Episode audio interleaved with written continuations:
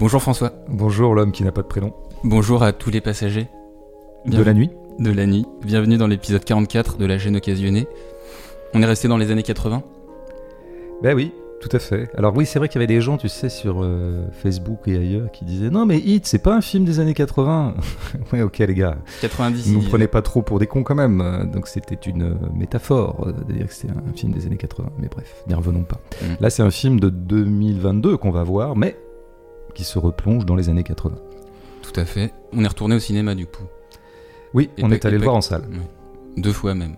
Puisqu'on va parler aussi d'un peu d'Il Bucco. Ouais, ouais, de, ouais, de ouais. Michelangelo Framartino. Tout à fait. Alors pour cette critique, euh, la gêne va une nouvelle fois euh, casser les codes puisque euh, le Jeff Bezos qui sommeille en toi a encore frappé. J'essaie de disrupter, j'essaie de réinventer toujours la, la boîte, quoi, le, le business model et le produit, quoi, parce que je pense que les gens ont besoin d'innovation. Je pense que c'est comme ça que la France s'en sortira. Nouvel épisode, nouvelle méthode. On va, oui, oh, c'est finalement c'est pas si disruptif. Tu, mais- nous, tu nous expliques euh, comment ça va s'opérer? Écoute, ça m'est venu. Bon, je vois les passagers de la nuit. Je voyais bien qu'il y avait déjà un petit buzz autour, qu'il y avait quand même beaucoup d'articles élogieux euh, que j'avais pas lus, mais je voyais un peu leur tonalité. Je finis par aller voir le film. Et je, je suis très dubitatif devant le film, et donc du coup, par extension, très dubitatif devant les critiques relativement élogieuses, voire très élogieuses, même s'il y a quelques sons de cloche un peu dissonants. Et là, je me dis, tiens, ça serait peut-être l'occasion de faire la critique de la critique, enfin en tout cas de partir d'extraits de textes critiques pour parler du film et pour voir euh, à la fois ce que vaut le film, mais surtout euh, ce que les critiques ont bien pu trouver de si magnifique dans ce film dont ils font l'éloge. C'est hyper innovant. hein. Je pense que c'est du jamais vu dans l'histoire du cinéma. Euh, Peut-être que ça s'est fait au XVIIIe siècle. Là. Il y a eu un moment de la critique de cinéma comme ça où il y avait beaucoup de métacritique. Ouais. Euh, Diderot, d'Alembert faisaient beaucoup ça euh, devant les, les films. Donc on renoue avec une tradition cinéphilique qui était très propre. Ouais, au XVIIIe, XVIIe, je dirais. Ça s'est joué un petit peu à la charnière des deux. Mais ça, c'est une idée qui t'est venue euh, avant ou après la victoire de Nantes en Coupe de France? Écoute, euh, je crois que c'était juste après, parce que pris dans cette espèce d'euphorie. D'ailleurs, très beau match, hein, il faut quand même le souligner. Ouais. J'espère que tu auras apprécié. J'ai pas regardé le match. Ah, le mépris. Tu vois, tu fais partie de l'élite mondialisée, tu fais partie des, tu sais, des nowhere. Moi, je suis un somewhere.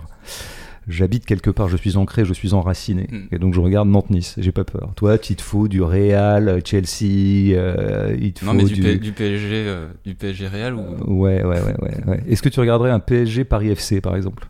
Ouais. Ah ouais, donc t'es complètement, ouais, t'es foutu, quoi. T'es tout pété. Bon, alors juste, on, on précise que euh, on citera donc des extraits euh, de critiques, mais sans forcément faire de name dropping. Voilà. Non, on va pas noter les supports au, au fur et à mesure. L'important, c'est pas d'incriminer euh, nominalement tel ou tel critique ou tel ou tel support. C'est juste de prendre des extraits de texte précis. euh, voilà. Alors, Les Passagers de la Nuit, c'est euh, le quatrième long métrage du réalisateur Michael Hurst. Quitté par son mari, Elisabeth se retrouve à, à élever seule deux ados dans le quartier de Beaugrenelle à Paris. À la recherche d'un emploi, elle trouve un poste de standardiste dans une émission nocturne de France Inter. Et à la sortie du travail, elle recueille euh, une jeune SDF prénommée Talula. Talula qui très simplement euh, va se greffer à, à la vie de famille de son hôte. Dans cette chronique familiale, Michael Hurst met en scène plusieurs formes de deuil avec les années 80 en toile de fond. Oui, voilà un bon résumé. Mm. Je pense qu'on peut maintenant rentrer dans le vif du sujet. Alors tu veux nous lire les extraits de... de Oui, alors j'ai commencé par grouper euh, quatre extraits de quatre critiques différents, de quatre supports différents. Euh, si tu veux, on peut les lire alternativement. Je lis la première, toi la Mhm. deuxième, la troisième, etc. Alors, premier extrait. Talula est cet élément punk, entre guillemets, le grain de sel qui vient se coincer dans les rouages de la machine, la jeune femme qui ne trouve pas sa place dans la société en perte de repères qui est devenue la France de la rigueur socialiste. Deuxième extrait, le film nous renvoie à ces années 1980 situées à la charnière entre deux mondes, entre espoir de changement et rêve bientôt fracassé sur la dure réalité économique, apogée d'une modernité triomphante déjà vieillissante et contestée. Troisième extrait, inauguré avec la victoire de François Mitterrand à l'élection présidentielle de 1981, il ne commence vraiment qu'en 1984, le film. Voilà une ellipse qui en dit long, qui contient en fait toute la désillusion politique, existentielle, morale d'une génération. Et le dernier extrait, aussi nocturne et patiné qu'Amanda, donc c'était le précédent film de Michael Hurst, aussi nocturne et patiné qu'Amanda était diurne et contemporain, le film Les Passagers de la Nuit s'ouvre sur la liesse populaire à la Bastille le soir de l'élection de François Mitterrand le 10 mai 1981.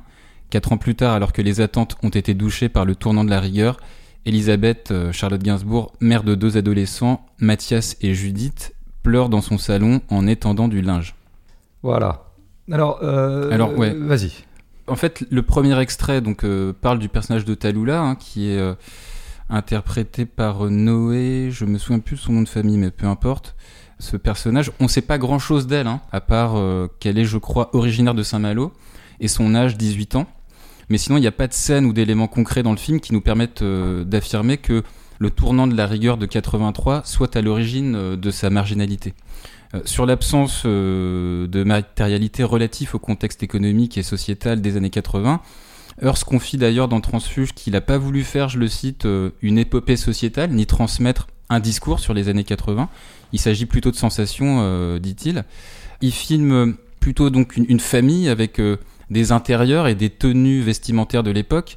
Quelques parcs-mètres ont été installés dans les rues pour le décor, quelques images d'archives dans le métro. Euh, sur le côté deep punk, entre guillemets, du personnage de Talula, elle porte un blouson noir, allusion peut-être euh, aux bandes de blousons euh, noirs. Moi, qui n'ont rien à voir avec le punk d'ailleurs. Qui n'ont rien Euh, à le voir blouson avec le noir, punk. c'est les années 60. Donc, euh, D'accord. Et donc euh, on la voit un soir avec Mathias, euh, le fils d'Elisabeth, partir dans une soirée près d'une voie ferrée euh, près de la Seine. Mais ça dure pas très longtemps. Euh, elle demande à un mec un truc à fumer. C'est très furtif aussi. Et donc en fait, euh, est-ce que c'est ce genre d'approximation qui te met dans un état disruptif Disruptif, non, mais dans un état de perplexité, parce que tu as dit euh, l'essentiel. Nous avons le film, nous avons sa matière, nous avons ce que le film nous propose, et puis nous avons ces phrases que nous avons vues, là, et qui ont des points communs, tous les quatre. C'est de prêter au film une sorte de discours politique ou de sens politique qui analyserait le début des années 80. Euh, donc euh, la société en perte de repères qui est devenue la France de la rigueur socialiste, nous dit le premier extrait. Euh, apogée ou fracassé sur la dure réalité économique, nous dit le deuxième extrait.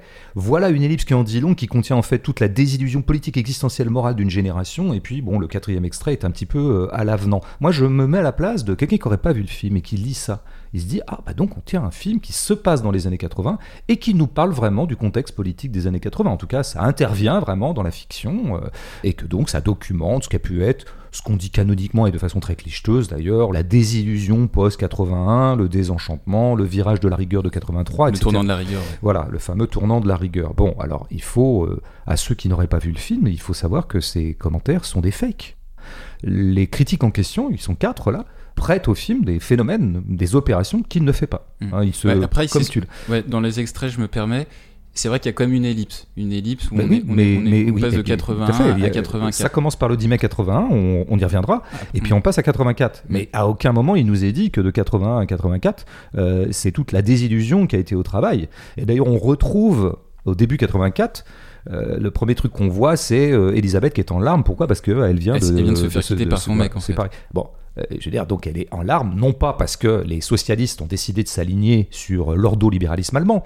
Euh, elle est en larmes parce qu'elle a été euh, quittée par son mari, ce qui est tout à fait euh, légitime comme larme. Mais le film, en aucun cas, ne rapporte ce malheur à ce qui serait une désillusion plus générale tenant au contexte économique. Donc c'est une euh, vue de l'esprit. Hein. si le premier euh, objectif de la critique, sa première vocation, c'est d'essayer de nommer ce qui est dans le film, et bien là, on, on a des choses qui sont euh, à côté. D'ailleurs, tu l'as très bien dit, euh, Michael ou Michael, alors Michael ou Michael? Michael. Michael, t'as dit Michael tout à l'heure, mais pourquoi pas Pourquoi pas? Parce Ah, qu'on a fait Michael. Michael Mann la dernière fois, on Mhm. fait que des Michael, comme Mhm. tu le disais.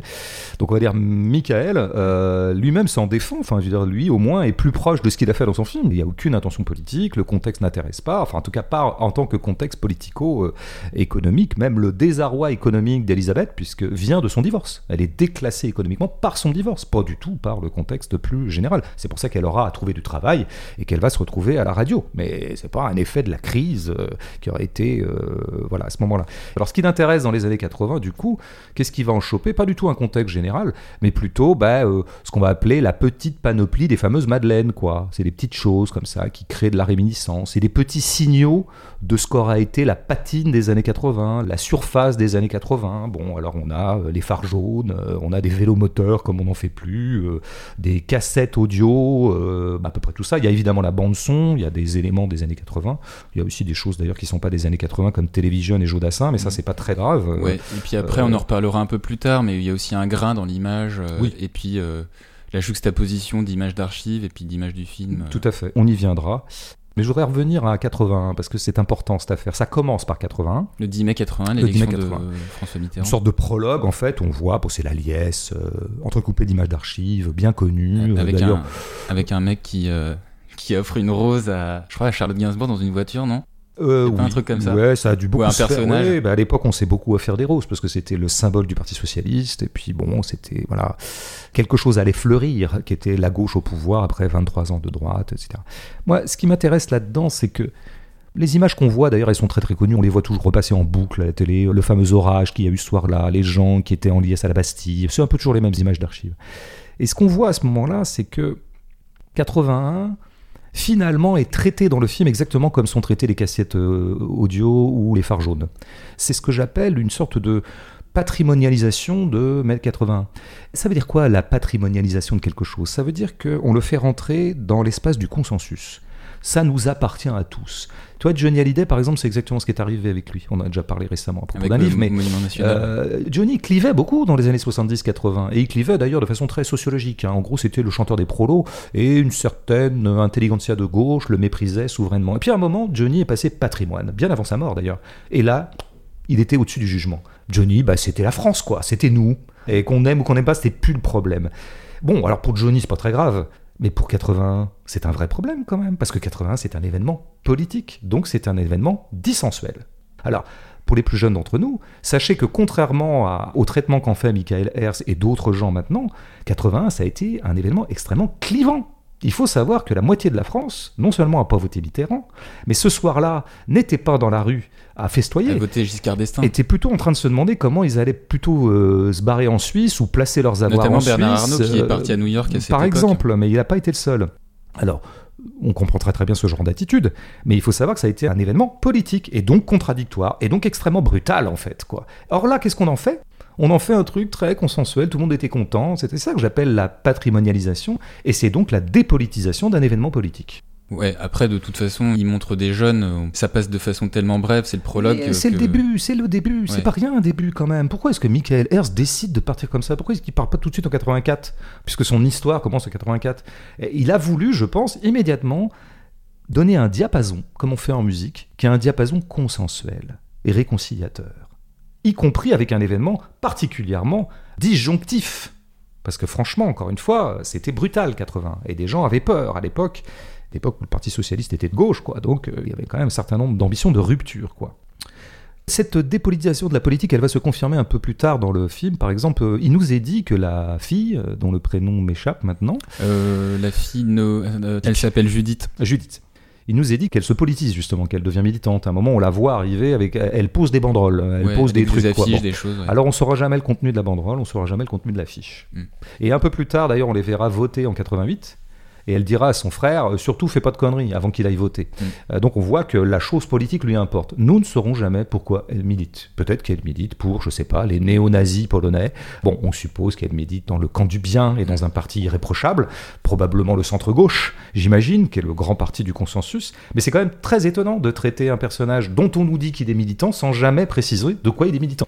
Et je pense que ça va euh, avec le reste. Et d'ailleurs, c'est intéressant comment il traitait le vote de 88. Là, encore une fois, il n'était pas obligé de faire ça. hein. Donc c'est lui qui le fait, c'est dans le film. Ils vont voter. Eh ben, c'est vu comme un rituel familial, un rituel consensuel. Il est de bon ton d'aller voter. Et c'est une bonne occasion de nous retrouver, quoi C'est un geste Euh, important, quoi. important, mais surtout réconciliateur. C'est bizarre pour le vote, encore une fois. Moi, je, on, sait, on ne sait pas ce que je pense du vote, c'est-à-dire euh, beaucoup de mal. Mais en tout cas, ce qu'on peut accorder, c'est que le vote est un moment de contradiction. Il y a des gens qui vont voter RN, des gens qui vont voter Insoumis, des gens qui vont voter Centristes. Bon, mais là, c'est pas filmé comme ça. C'est vraiment filmé comme, comme ils iraient au restaurant ensemble. En fait, ils se sont donné rendez-vous euh, au bureau de vote. Donc, euh, dépolitisation de la politique, absorption du dissensus par le consensus. Déjà, on, dit pas mal sur euh, ce film. Et c'est à ce moment-là que je voudrais finir cette première euh, vague de commentaires par euh, le traitement de Romer dans le film. Ça, si tu veux, Ah, je pensais que tu voulais en parler à la fin. Ouais, ben finalement, je vais en parler là. oui, je sais pas, ça me vient comme ça, j'ai une espèce de caprice. Non, parce que ça va bien, je pense, avec le reste. Mais Avec là, t'es complètement disruptif. hein. Ça n'arrête pas. hein. Ouais, mais écoute, de toute façon, la disruption, elle est en moi. Je veux dire, euh, c'est une nature, c'est un tempérament. Je me demande si en moi, j'ai pas des gènes de la disruption. Moi, je pense. hein. Quand on fera un jour mon code génétique, on verra, tiens, il y a un... ah, regarde, il y a un gène de disruption. J'en ai piqué à Emmanuel Macron, en fait, ce grand révolutionnaire. Donc, Romer, bon, tu pourrais lire 40 textes sur euh, les passagers de la nuit, il Ouais. sera évidemment toujours fait mention de ce qui pourtant occupe deux minutes dans le film. Ouais, parce qu'en fait, les personnages euh, Judith, Mathias et Talula se rendent euh, dans une salle d'ARC Ils qui veulent aller s'appelle voir. l'Escurial à Paris, qui est Qui assez existe connue, encore. qui existe encore, qui vont aller voir les Nuits de la pleine lune d'Eric Romer. Ils veulent aller voir Birdie. C'est déjà important. Ah oui, c'est vrai qu'il veulent aller Et euh, sur Birdie, qui a eu un certain succès à l'époque, film d'auteur, mais enfin c'était Alan Parker qu'on a beaucoup oublié depuis, qui était très emblématique des années 80, des sinistres années 80. Et finalement, ils tombent sur les nuits de la pleine lune, un peu malgré eux. Et bon, ils aiment bien, ils imitent après, et puis il y aura un truc. Mais en tout cas, c'est quand même peu de choses dans le film. Et pourtant, c'est toujours mentionné dans tous les textes. Alors pourquoi est-ce qu'ils mentionnent ça, les critiques? Ben, Je pense euh, d'abord par une pente qu'on connaît bien, c'est je voudrais bien vous montrer que j'ai reconnu le film. Mm. Donc je me la pète un peu. Ils ont reconnu Je- d'ailleurs le Pont du Nord aussi de Jacques Le Rivette. Pont du Nord de Jacques Rivette, mais qui est moins connu d'ailleurs, mais euh, voilà, Les Nuits de la Pleine Lune, un film assez emblématique effectivement de ces années-là. Euh, il faut pas oublier non plus qu'à l'époque, Romer ne faisait pas non plus des milliers des cents euh, dans les salles. Hein. C'est pas le gros succès non plus, Romer. Hein. Bon, bref, ça c'est pareil. Hein. Ça clivait beaucoup Romer à l'époque. Et ça clive encore. Mais là, Romer, c'est pareil. Dans les critiques, on n'en fait rien. Alors que qu'est-ce il- qu'on ouais. pourrait en Il faire il y a un parallèle avec, un avec le Tout personnage de Talula. Je vais y venir avec euh, le, le Pa- fam- la, fameuse. Pascal Augier. Mm. Mais Qui joue dans Les Nuits de la Pleine Pour l'instant, je reste à. Qui joue dans les deux. Les films, deux, ouais. Mais je reste à Romer. Je veux dire, de noter que c'est un film de Romer dans le film, c'est quand même pas rien d'incruster euh, un film dans un film. Qu'il faut en faire quelque chose. Alors, bah, en faire quoi Par exemple, se demander si le film qu'on voit, qui s'appelle Les Passagers de la Nuit, est romérien. Ce serait intéressant de se le demander. Mm. Moi, je répondrais radicalement non. Mais je vois que les critiques en font rien. Et donc, en fait, la mention de Romer à ce moment-là, bah, c'est comme la mention de 81. C'est comme la mention des phares jaunes. C'est du patrimoine. C'est des petits effets d'époque. Comme si Romer était un cinéaste des années 80, d'ailleurs, ce qu'il n'est pas du tout. Il a émergé plutôt à la fin des années 50. Enfin bref. De la même façon qu'on dépolitise l'événement politique 81, eh bien, je pense qu'on fait sortir Romer du champ esthétique pour le faire entrer dans le champ patrimonial, qui sont deux choses totalement différentes. En gros, le patrimoine, ça serait l'art à partir du moment où il devient la propriété de tous, dans une espèce d'unanimisme qui n'est plus discuté. Et l'art, c'est tout le contraire. L'art, c'est le lieu de la contradiction, c'est le lieu du débat, c'est le lieu de la guerre de goût. Et Romer était l'objet d'une guerre de goût à l'époque. Il y avait beaucoup de gens qui bichaient dessus, qui trouvaient ça ridicule, snob, bourgeois, ou plein d'autres choses, bavard, euh, euh, narcissique, euh, hyper psychologique, autant de choses parfaitement injustes à mon avis sur Romer. Mais tu vois, et c'est exactement ce que fait Hers, quoi. C'est toujours de neutraliser et aseptiser les choses, les faire rentrer dans la zone où ils deviennent inoffensifs. Tonton Romer, maintenant, il, bon, il fait partie de notre histoire à tous. Ouais. quoi. Mais après, euh, le fait que les critiques aussi euh, se saisissent de ces œuvres-là, notamment Les Nuits de la Pleine Lune et Le Pont du Nord, le trait commun, c'est cette actrice Pascal Augier, une actrice assez iconique, et que Hearst aurait aimé filmer, d'ailleurs c'est ce qu'il dit dans les interviews, Mhm. à tel point qu'il a casté Noah Habitat, euh, l'actrice qui joue euh, Talula. Et ce personnage s'est construit par effet de miroir, en référence à Pascal Augier en fait. Mhm. Et la correspondance entre ces deux jeunes actrices, elle se matérialise aussi euh, d'abord par leurs deux voix fluettes. Absolument. Tout à fait, on voit bien Qu'on d'ailleurs. peut, euh, qu'on peut écouter d'ailleurs peut-être. si tu veux. Mais je sens que euh, ça y est, je suis dans, je suis dans une euh, lancée euh, où, où enfin, on, enfin, enfin, on sort. Je commence vraiment à sortir de l'adolescente et de ce côté où on, où on ne s'aime pas. Alors ça c'est Noah Habitat, et ça c'est Pascal Augier. Mais non, demain c'est samedi, j'aurai toute la journée pour récupérer. Depuis que je travaille, je sors plus, c'est ça qui m'épuise. J'ai plus de vie à moi. Et puis ouais, correspondance aussi physique entre Talula et Augier sur euh, l'épais volume de cheveux bruns avec une frange, mais également sur l'écriture du personnage de Talula en proie à, à la toxicomanie. D'accord. Ah, T'as fait un putain de boulot de comparaison entre les deux. De fait, comme d'habitude, R c'est quand même un peu plus proche de son film que ne le sont les critiques. Parce que lui dit bien que Romer ils s'en fout fondamentalement. Enfin, il le dit pas comme ça, mais Bah, il pas- apprécie quand même vachement euh, ces deux cinéastes, hein, et Romer. J'aimerais bien que ça se voit davantage dans ses films. Mais je lui fais crédit du fait qu'il a une passion pour Romer et Rivette, pourquoi pas. Mais c'est surtout, il le dit bien dans une interview en tout cas, que c'est Pascal Augier qui l'intéressait. Bah, il A- voulait lui rendre chose. hommage. Voilà. Il voulait lui rendre hommage. On est bien d'accord. Donc c'est bien de ça qu'il est question. Ce qui vaudra d'ailleurs les quelques lignes, alors je te les avais pas signalées parce que je les ai trouvées récemment, mais je vais les lire. C'est des lignes euh, bah, tirées d'un autre support euh, journalistique, critique. Je les lis. La jeune fille de fiction, donc c'est Talula, défaille alors en apprenant la mort de l'actrice réelle, puisque à un moment, Talula apprend la mort de Pascal Ouais, qui de fait est morte en 85 ou 6, je sais plus, peu après. D'une la- overdose, je crois. euh, alors, Parce qu'elle été- avait, déjà euh, un souffle au cœur naturel, Ouais. mais je crois qu'il y avait eu un. pendant longtemps, ça a été un peu mystérieux. Je sais pas maintenant quelle est la thèse officielle, Mm. mais enfin, oui, il a été question un petit peu de tout ça. Et tout spectateur du film de Michael Hers, en âge d'avoir été un adolescent cinéphile foudroyé par les nuits de la pleine lune, revit dans un éclair le choc de la mort de Pascal Augier, sa dimension proprement inacceptable. Pascal Augier, point d'exclamation. Découverte, adorée et perdue, elle aussi, en abattement. Pascal Augier, point. Je viens de lire donc un extrait. Mais en fait, si tu veux, le culte de Pascal Augier, ça fait longtemps que ça dure.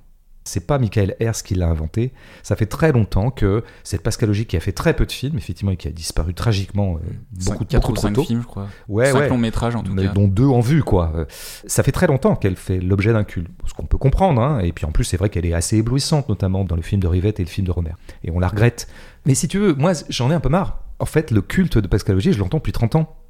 Mais c'est pas Et- mal de perpétuer euh, ce culte-là pour les jeunes générations qui n'ont pas forcément. euh, J'entends bien, encore vu euh, des- oui, si tu veux, mais dans ce cas-là, ça vaudrait pour énormément de morts, quoi. Il y aurait énormément de morts auxquelles il faudrait rendre hommage et, euh, et auxquelles il faudrait inciter les jeunes gens à s'intéresser, quoi, tu vois. Ce que je veux dire par là, c'est que Pascal Augier est là prise indépendamment de ses prestations véritables et incarnées dans les films notamment connus d'elle, elle est prise comme un mythe. Donc on peut noter au passage qu'on a été particulièrement ému par, euh, disons, la réactivation à l'écran de Pascal Augier et sa résurrection ou sa réincarnation, je cherchais le mot, euh, à travers le personnage de Talula. C'est ça l'opération de Michael Hers, c'est de faire revivre des choses comme ça à l'identique. Comme si on reproduisait des fétiches, comme ça on dupliquait des fétiches qui ont disparu. Mais surtout, je trouve que le passage critique que j'ai lu ne vaut pas évaluation esthétique. Il faudrait quand même le noter. Et donc on comprend mieux l'étrange emballement de notre critique euh, contemporaine pour ce film. C'est un emballement de reconnaissance identificatoire, nostalgique. Parce qu'en fait, qu'est-ce qui se passe? Les gens qui opèrent actuellement dans le champ critique, ils ont quel âge à ton avis? Bah, Ils ont mon âge en gros, quoi. Ils ont de 40 à 60 ans. Parfois un peu plus jeunes, mais globalement c'est l'âge moyen.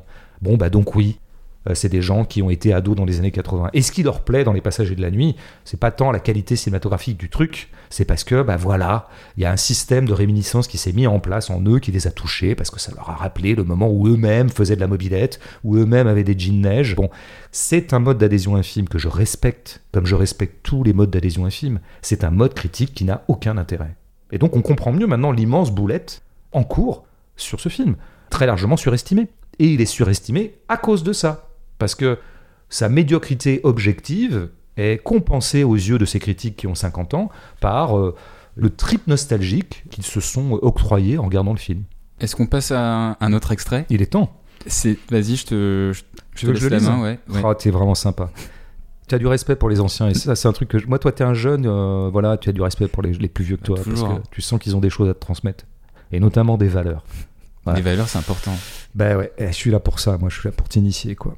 Euh, alors extrait donc, Michael Hers reconstitue une énergie, une façon d'être, une architecture. Les soirées punk sous le métro aérien, les couloirs vides de la maison de la radio la nuit, et de l'autre côté du pont, la modernité déjà datée des tours du quartier de Beaugrenelle où vit Elisabeth. Fin de citation. Ouais, bon, ça, c'est à la fois flou et fidèle euh, par rapport à ce qu'on voit à l'écran. C'est vrai sur l'architecture, par exemple, puisque Hearst filme euh, le quartier de Beaugrenelle et la maison euh, de la radio, qui ont peu subi de modifications, et puis partiellement faux. Par exemple, sur les soirées punk, où, comme je l'ai dit, on voit pas vraiment ce qui se passe, les plans sont très brefs, ce qui rejoint formellement euh, une donnée im- importante sur l'esthétique du film, à savoir que bah, les plans sont assez brefs. Les... Non, tu t'as pas trouvé? Ah oui, bien sûr. Oui, oui. Il y a quasiment pas de plan long hein, dans ce film.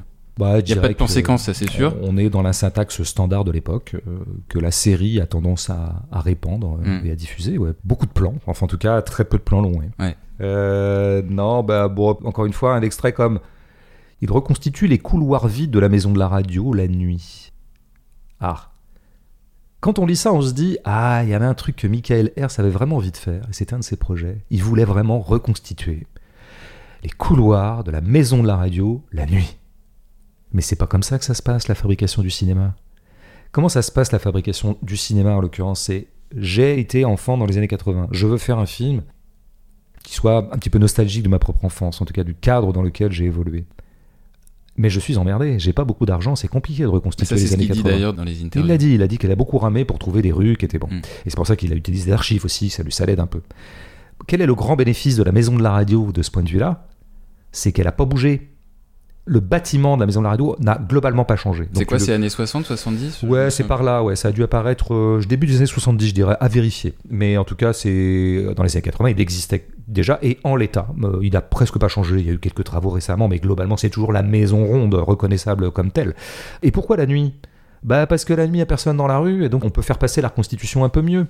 Euh, pourquoi un studio de radio euh, euh, On s'aperçoit par exemple que cette émission de radio n'a aucun intérêt dans le film. Elle n'est pas du tout traitée comme telle. Elle a un intérêt narratif puisque c'est ça qui va donner un job à Elisabeth.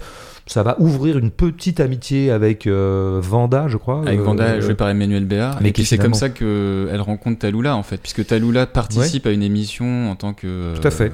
C'est, un témoignage. Elle aurait pu la rencontrer de mille autres manières, mais bon, effectivement, ça a au moins cet intérêt narratif-là. Mais en tant que tel, l'émission n'est pas traitée. Et c'est bien dommage. Moi, je pense que ça aurait été une très bonne idée pour faire entendre le son de l'époque. Les gens, comment ils se parlaient, quels sujets étaient les leurs, en se servant peut-être des vraies émissions, notamment une émission très connue de l'époque, de Macha Béranger. Macha Béranger. Tu te retapes pas mal d'archives de Macha Béranger et tu les fais rejouer par des comédiens. Et là, ça marche. Et t'as quelque chose du coup, ah c'était intéressant, ils parlaient de ça les gens à l'époque, ah, ils parlaient comme ça. Bon, ça ils s'intéressent pas du tout à ça puisque nous aurons à peu près aucun auditeur ou un demi à un moment.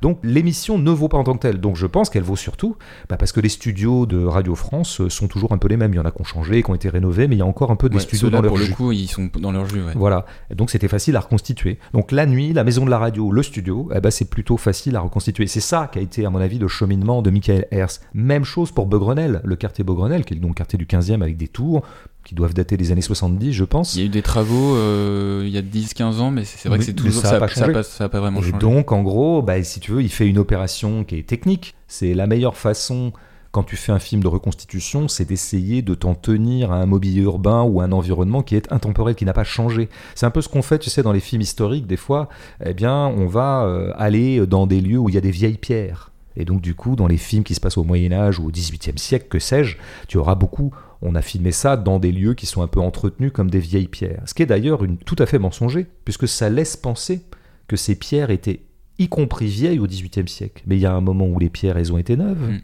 Et c'est ce qui m'a beaucoup plu, moi, par exemple, dans un film dont on va parler tout à l'heure, qui s'appelle Il beaucoup. Parce qu'à un moment, t'as quoi? T'as la gare. Et t'as vu la gare, comment elle est neuve? Mm.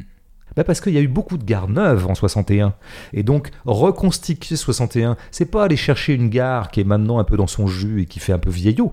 C'est reconstituer une gare qui était à l'époque euh, dans son, aspect contemporain bah, tout à fait bon et le quartier Beaugrenelle il a ça pour lui qu'il est relativement intemporel il y a une constante ce qui fait que en mettant l'appartement dans le 15e, on a par la baie vitrée bah, ces immeubles qui font un peu à la fois 1984, mais aussi 2022. Appartement entre parenthèses qui a un décor hein, totalement reconstitué. Ah oui, ça, ça m'étonne pas. Qui, est d'ailleurs une des belles réussites du film, hein, parce que l'appartement, il est vachement bien. Écoute, si tu le dis. Non mais il n'y a pas de problème. non non, moi je trouve c'est pas mal. mais, c'est la reconstitution quoi. Les... Oui oui.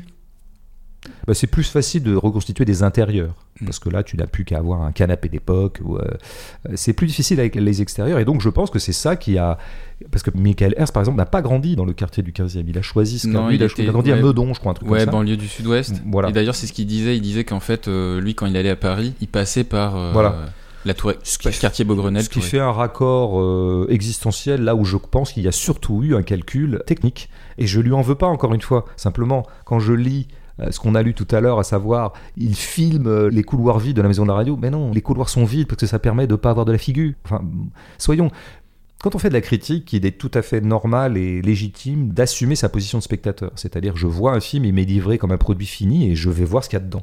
Mais c'est pas complètement inintéressant en tant que critique d'essayer d'imaginer quel a été le processus de fabrication. Ce qui ne veut pas dire faire péter des anecdotes de tournage. Ça veut dire essayer de recomposer comme ça matériellement ce qui a pu faire que Michael Hers en est arrivé au quartier Beaugrenelle. Et c'est pas les raisons qui sont dites dans l'extrait que j'ai lu. Voilà, c'est tout ce que je voulais dire. Euh, budget, euh, budget du film entre 4 et 5 millions d'ailleurs. Ce qui est beaucoup, en fait, pour un petit film d'auteur. Le budget moyen à une époque c'était 3 millions et maintenant tout le monde est en train de réviser à la baisse. Donc c'est un film qui a plutôt euh, de l'argent. Hmm. Alors la prochaine, le prochain extrait, je le cite.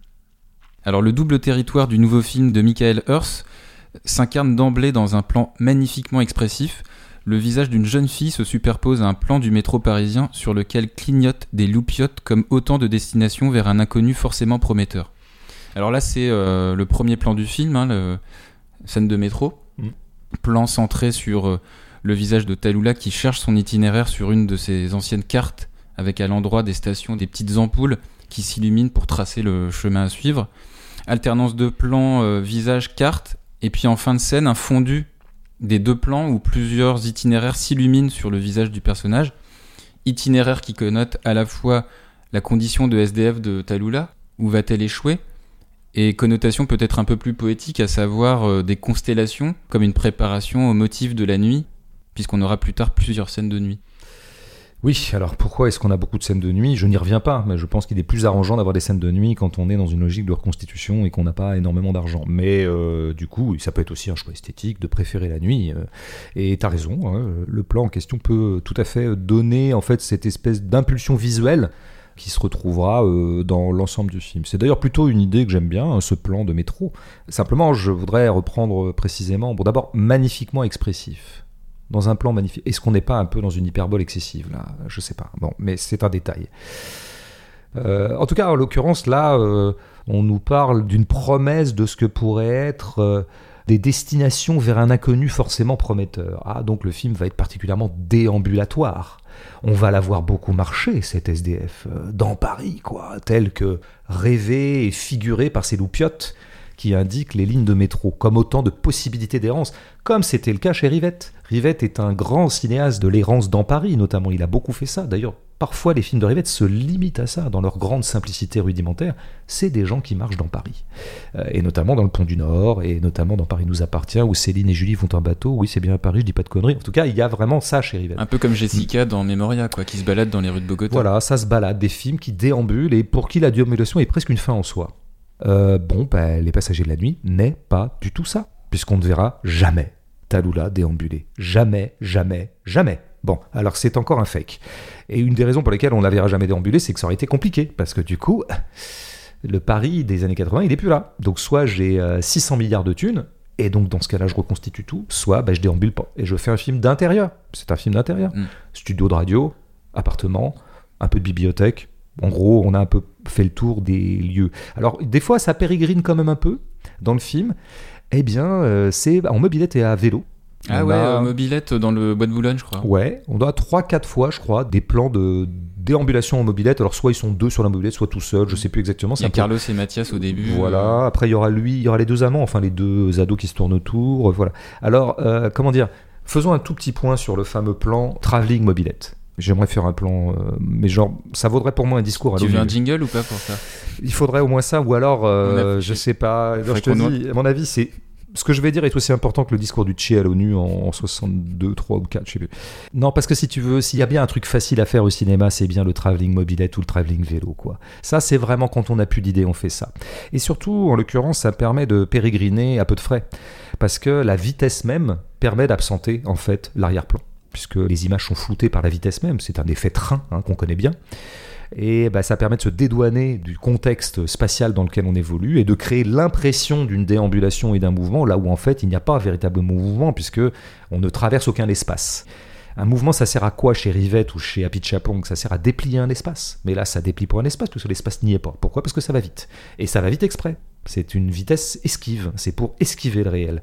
Donc je pense qu'on pourrait se passer, je propose à la tribune des Nations Unies, je propose qu'on essaie de faire du cinéma pendant 5 ans en se passant des plans mobilette et des plans vélo. Ça va être compliqué pour plein de gens, hein, parce que c'est souvent une béquille euh, qui sert à plein de trucs, ça donne de la vitesse, ça permet de mettre de la musique, souvent d'ailleurs c'est le générique. hein. Ça donne du Euh, rythme. hein. Oui, censément du rythme. Alors souvenons-vous de la façon dont Paul Thomas Anderson euh, faisait courir ses personnages dans Licorice Pizza, et ça sera encore un nouvel élément de supériorité de ce cinéaste. Quoi. Il y a même des jeux d'inversion de montage qui sont assez passionnants. Dans... Bon. Donc au bout du compte, qu'est-ce qui reste de ce premier plan là de Talula, plan de métro? Eh ben, Comme d'habitude, c'est la promesse de rien, contrairement à ce qui est dit par la critique. Ça n'annonce pas ce que va être le programme du film, puisqu'il ne déambulera pas. Bah, c'est un plan vintage de plus. Alors moi, ça me l'a fait. D'ailleurs, je me suis dit, ah oui, j'avais oublié qu'à une époque, moi j'ai connu ces ça, plans-là, et- ouais. étant ancien, il y a eu des plans de métro qui étaient comme ça, qui avaient des loupiottes, Ouais. Qui te permettaient de te repérer. Sur une euh, station et puis en fait de là où t'étais, euh, de la station où t'étais, tu trouvais ton itinéraire. Une trajectoire possible. C'était le bon temps, donc il y a un petit effet vintage qui est sympatoche. D'ailleurs, tu peux Euh, retrouver ces cartes-là sur le Bon Coin. Tu peux en acheter pour Voilà. pour les mettre dans ton salon. Voilà, mais c'est la mode vintage. Et je pense que ça n'a pas d'autre fonction finalement dans ce film que. Après, j'aime plutôt bien l'idée et je trouve. À la rigueur, si je voulais prêter noblesse à Michael Hers, et c'est pas exclu, je pense que cet homme-là n'est pas incapable d'intelligence et incapable d'idées, c'est loin de là. Ça peut être une façon au contraire de signifier à quel point on ne déambulera pas. Et que donc ce plan qui figure Paris arrive en place d'un Paris qui est absolument impossible à filmer. Alors là, ça serait intéressant d'avoir transformé en une espèce de projection abstraite une impossibilité matérielle de véritablement avoir le vrai Paris. Et je pense que c'est plutôt ça euh, que Michael ça, nous indique. C'est peut-être cette option. hein, et- Qui n'a pas été interprétée comme telle. euh. Ben, pas par les lignes que j'ai lues, en tout Ouais. cas. Voilà. Alors l'extrait suivant, c'est donc euh, ouais, peut-être le même article, je ne sais pas. La magie de ce film, la magie de ce film-là tient tout entière dans cette façon presque indicible de faire fusionner ces personnages avec le cadre dans lequel ils s'inscrivent. Bah, ça ira très très vite parce que c'est simplement une, euh, un complément de ce que j'ai déjà disposé, puis toi aussi. euh, faire fusionner ces personnages avec le cadre est un contresens majeur sur, un, ce qu'on voit dans le film, et sur, deux, les possibilités matérielles du film. S'il y a bien un film qui ne pouvait pas faire fusionner, c'était bien celui-là, puisque précisément le Paris dans lequel ils sont censés évoluer fictionnellement a été dérobé par le passage du temps. Ça serait éventuellement le cas d'Amanda, le film d'avant de Michael. Hers. Où ça se passe dans le 11e, euh, C'était un 11e dans, dans les années 2010, 2000, euh, dans les 2010, ouais. Ah bah 2015, puisque c'était après le 13 2015, novembre, ouais, ouais. c'est simple. Bon bah là oui, là il y avait un effet d'errance, euh, et il y avait, si on veut, de la fusion entre euh, le 11e arrondissement et euh, Vincent Lacoste qui jouait le rôle, et puis la petite fille. D'ailleurs, il y avait des travelling en bicyclette. Euh, bah oui, au bois de Vincennes et puis dans les boulevards- Voltaire sûr, mais aussi. bien sûr qu'il y en avait. Pourquoi s'en priver? C'est tellement facile et l'effet est tellement là. Donc plus généralement, d'ailleurs, je dirais qu'il y a une, un absentement de Paris, un absentement du cadre, qui est à la fois stratégique et, je crois, euh, volontaire de la part de Hers, parce qu'il veut, je pense qu'il veut créer comme ça des créatures qui volent au-dessus du réel, qui volent au-dessus du temps. Mais ça s'inscrit dans une logique de dématérialisation générale du film. Le film est particulièrement euh, désincarné et dématérialisé. Je prendrai un seul exemple. On voit bien que la matière, ça l'intéresse pas. Contrairement à un film dont on va parler à la fin de cette gêne et qui est une fête de la matière, qui est un hommage, je dirais, mystique à la matière. C'est la scène où ils tombent à l'eau, tous les deux. Alors ils tombent à l'eau, bah, sur, sur Bah, juste après la soirée punk, là. Alors l'eau, la Seine, je pense qu'on est plutôt l'hiver. Hmm. Non, peut-être pas l'hiver. Il fait pas si froid. Enfin, on n'est pas l'été. Il tombe dans l'eau. Donc bon, en gros, tu tombes dans l'eau, tu risques une hypothermie, et puis t'es mouillé après. Voilà, t'es mouillé et t'as froid. C'est l'effet matériel immédiat de l'eau. Et puis t'as le courant aussi du, de- voilà. Déjà, du fleuve. c'est compliqué la Seine. euh, à Il y a plein de gens qui se noient hein, Voilà. d'ailleurs chaque année. Donc le fleuve auquel on a affaire là n'est pas un fleuve, il est dématérialisé comme fleuve et l'eau qui compose ce fleuve est elle-même euh, dématérialisée, puisque l'eau n'existe pas dans le plan. Donc on voit bien que Michael Hers n'est pas du tout un cinéaste matérialiste dans ce sens-là. La matière ne l'intéresse pas, et je crois même c'est l'inverse qui l'intéresse. C'est à partir du moment où, où les choses s'affranchissent de leur gang matériel qu'il commence à les filmer. Et donc là, on a deux corps qui viennent de tomber à l'eau et qui sont totalement intacts une fois qu'ils sont sur la berge et qui d'ailleurs se racontent immédiatement autre chose. Plutôt que oh là, j'ai super froid, euh, tu crois pas qu'il faut qu'on aille vérifier chez les pompiers que quand même euh, on va pas mourir? Pas du tout, ils ils sont déjà sur autre chose. L'expérience matérielle n'a pas eu lieu et elle n'a pas lieu dans la scène non plus. On a affaire à un cinéma euh, antimatériel, je dirais. Donc pourquoi pas? Ça peut être un choix. Mais qu'on vienne pas me dire qu'il y a une fusion avec le cadre. Mm. C'est tout. Je, si je voulais revenir quand même à un truc qui était dans une des citations qu'on a déjà mentionné, euh, Talula et cet élément punk. Bon, disons-le tout de suite, nous avons affaire en la matière de Talula à une punk extrêmement dématérialisée. Et notamment à une junkie dématérialisée. Il y a un truc très symptomatique, c'est qu'on nous décrète en permanence qu'elle se drogue, elle rechute, et voilà. Ouais, à un moment, elle est, sur, le- elle est recroquevillée dans un canapé où elle est un peu triste. euh, Oui, bah moi quand je dors, je suis comme ça. hein. Euh, tu vois, après, je me souviens qu'après City Real, cette espèce de hold-up là récent, je suis resté dans mon canapé dans cette position pendant 7 jours, Ouais. sans manger. C'était en pleine redescente. J'avais envie de revenir à l'état fétal parce que je trouvais que ce monde était pourri. Si ce monde était capable d'injustice comme ça, alors j'avais pas envie de vivre. moi, c'était pareil contre euh, Real PSG. Hein. Ouais, ouais, le Real aura fait du mal à beaucoup de gens cette année. Quoi. Il crée des multidépressions partout en Europe, y compris, je pense, du côté, c'est quoi l'autre euh, Du côté de Chelsea. Mm. J'espère pas du côté de Liverpool dans euh, deux semaines. Passons. Donc, on nous dit qu'elle se pique. À un moment d'ailleurs, il est dit Tu as vu ses bras? S'inquiètent Mathias et Ellie. Donc, elle se pique le bras. Eh ben, le bras, on l'aura pas. Pourquoi Michael Hers ne fait pas un plan avec ses bras qui sont marqués? Parce que peut-être que là, la junkie, un petit peu perdue, qu'on n'arrête pas de décréter qu'elle est, aurait un peu existé matériellement et se serait un peu incarnée. L'incarnation n'intéresse pas Michael Hers, ce qui pour moi est un problème pour un cinéaste. Mais peut-être que c'est pas un. Mais ce qui rejoindra d'ailleurs d'autres extraits qu'on lira plus tard. Tout à fait. C'est pour ça que je me tais pour l'instant. Si juste une dernière chose qui m'a frappé, c'est le toujours pareil, hein, le goût de la matière. Bon, il y a un moment où il est fait allusion au fait que Elisabeth a été malade. Bon, tout de suite, moi j'ai pensé au cancer du sein, mais je suis peut-être parce que j'ai un don de divination euh, qui me vient de mon origine céleste. Bon, et en fait, ça va apparaître plus tard, Ouais. euh, quand elle Quand est avec son, son, amant. amant euh, lui, lui touche le sein et Voilà. qu'ils viennent de coucher, quoi. ensemble. Voilà, il lui caresse le sein. Bon, je ne ferai pas de blague sur le fait qu'entre un sein de Charlotte Gainsbourg et, et- bon, je ne fais pas de blague parce que je- je- Mm. pas de blague de mauvais goût ici. Non, non. Mais on comprend bien qu'en fait, il lui caresse une absence de sein. Elle a eu, euh, comment on dit, une ablation, Une ablation. suite à son cancer, ce qui arrive à beaucoup de femmes, hélas. Et alors, elle dit, elle lui demande quoi? Elle lui demande ça te gêne Et lui, qu'est-ce qu'il répond? Il dit c'est répond- c'est un trait de ta fragilité, quelque chose comme ça. Voilà, en gros, il répond non, bien sûr que ça me gêne pas. Au contraire, ça fait partie de ton charme, ça fait partie de. Ben, bon, pourquoi pas? Ça pourrait être beau. Dans un autre film, j'aurais trouvé ça beau. Mais dans ce film-là, cette façon qu'il a d'esquiver en permanence tout ce qui pourrait poser problème, parce que, pardon, ça pose un problème dans la vie. Si jamais tu rencontres une femme à qui il manque un sein, tu peux très bien t'en. Ça m'est jamais arrivé. Je suppose que tu peux très bien t'en arranger, mais c'est compliqué. C'est compliqué.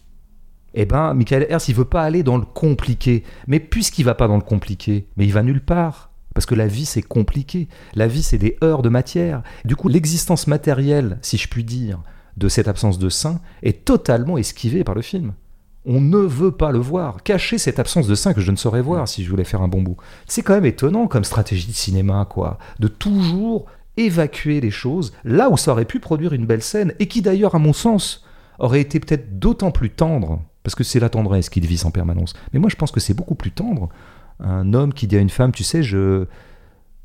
Ça me perturbe un peu, ton absence de sein. Laisse-moi un peu de temps, tiens, il aurait pu dire ça. Laisse-moi un peu de temps, faut que je m'habitue, tu vois, c'est quand même un peu spécial, si tu veux. euh. Peut-être Euh, que le mec aussi, il est très amoureux parce que c'est lui qui l'entreprend hein, à la bibliothèque. hein. Mais j'entends bien, peut-être qu'il était pas, bah, à ce moment-là, il n'est pas au courant de l'ablation. Euh, en l'occurrence, je pense pas. Enfin bref, on va pas rentrer dans le détail, et, et- mais je veux pas m'arrêter trop longtemps là-dessus, parce que c'est un tout petit moment. Mais je pense qu'il est tellement symptomatique d'un film qui, à force d'esquiver la matière, mais tourne à vide. Parce que si tu esquives la matière comme ça, si tu esquives les choses, la difficulté d'être au monde avec les heures, avec une matière qui s'impose à toi, ce qui fait quand tu tombes dans l'eau, t'as froid, tu vois. Mais qu'est-ce que tu racontes? T'as plus rien à raconter. Donc le film, il flotte. Alors, Et il y a des gens qui ouais. visiblement aiment ce flottement. Bah, la conflictualité. est quasiment euh, tout le temps en champ, notamment euh, le mari, on le verra jamais. Absolument. Le vrai méchant du film, celui dont on nous dit qu'il paye pas la pension, que Qui met vraisemblablement Elisabeth dans tous ses états. Tout à fait. Euh, D'ailleurs, sa fille dira à un moment il est devenu con. Hein, s'est dit à un moment au repas, bah lui il est hors champ. Donc les éléments fâcheux chez Michael Hers, on les met hors champ. Bon, pourquoi pas. euh, Et d'ailleurs, ça, ça rejoint tout ce qu'on vient de dire sur la matérialité du film, sur l'absence de conflit. Est-ce que tu veux qu'on lise euh, un, groupement, un groupement d'extraits qui sont liés à ça en fait? Pas forcément la suivante. Un, un par un, D'accord, si tu veux bien. Mais quitte à passer très vite dessus. d'accord. Alors, aidé par une image au grain émouvant, donc euh, je lis euh, un extrait, un autre extrait, aidé par une image au grain émouvant et une musique électro-mélancolique, Michael Hers plonge ce coin de Paris trop rarement filmé dans le brouillard du petit matin ou dans une nuit cotonneuse propice à l'anonymat comme un cocon. Moi, ce que je retiens sur cet extrait, c'est surtout, indépendamment des images d'archives des années 80, il y a un grain parfois dans l'image. Mm. Notamment, euh, dans mon souvenir, la scène de nuit où t'as Mathias et Talula qui sont sur le toit pour fumer un joint, et euh, t'as Paris à leurs pieds, en fait. Oui. Après, l'aspect brouillard, il m'a pas frappé. Mais pour revenir au grain, bah, c'est ce qu'on a dit euh, en tout début de podcast, c'est que le film il juxtapose principalement donc deux régimes d'images, celle du film de Michael Hers et des archives des années 80, pour la plupart issues d'anonymes. L'idée étant que bah, les archives, avec les archives, on puisse avoir comme ça une correspondance de grains de l'époque qui restitue, et aussi parce qu'il n'avait pas les moyens, comme on l'a dit, euh, de se lancer dans une reconstitution complète. Et puis pour l'anecdote, moi j'ai grappillé une info qui dit que Hers, il a tourné aussi des images avec une caméra Bolex, Mm.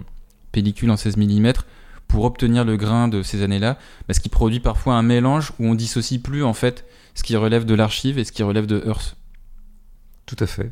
Mais c'est marrant, tu vois, ce... tu fais bien de mentionner ça, parce que c'est important dans le film. Il y a quand même tout un travail sur la patte même de l'image, hein, Mm. sa facture, avec des moyens techniques un peu hétérogènes. Pourquoi pas? C'est intéressant, ça prouve bien que Michael Hers prend au sérieux l'image, et je, je- c'est à mettre à son crédit pour moi. D'ailleurs, il n'y a pas, Ouais. entre parenthèses, d'uniformisation des cadres, parce que tu as des plans qui sont euh, en 4 tiers, et puis tu en as d'autres qui sont en scope. D'accord, tu vois, ça je l'avais. Je, je pense que je l'ai ressenti, mais je l'avais pas relevé aussi Mm. techniquement. Oui, ce qui prouve bien qu'il il essaye à chaque fois quoi, de reconstituer. Après, il y a quelque chose d'un peu étonnant, et je le dis vraiment sans aucune euh, agressivité, mais reconstituer le grain de l'époque.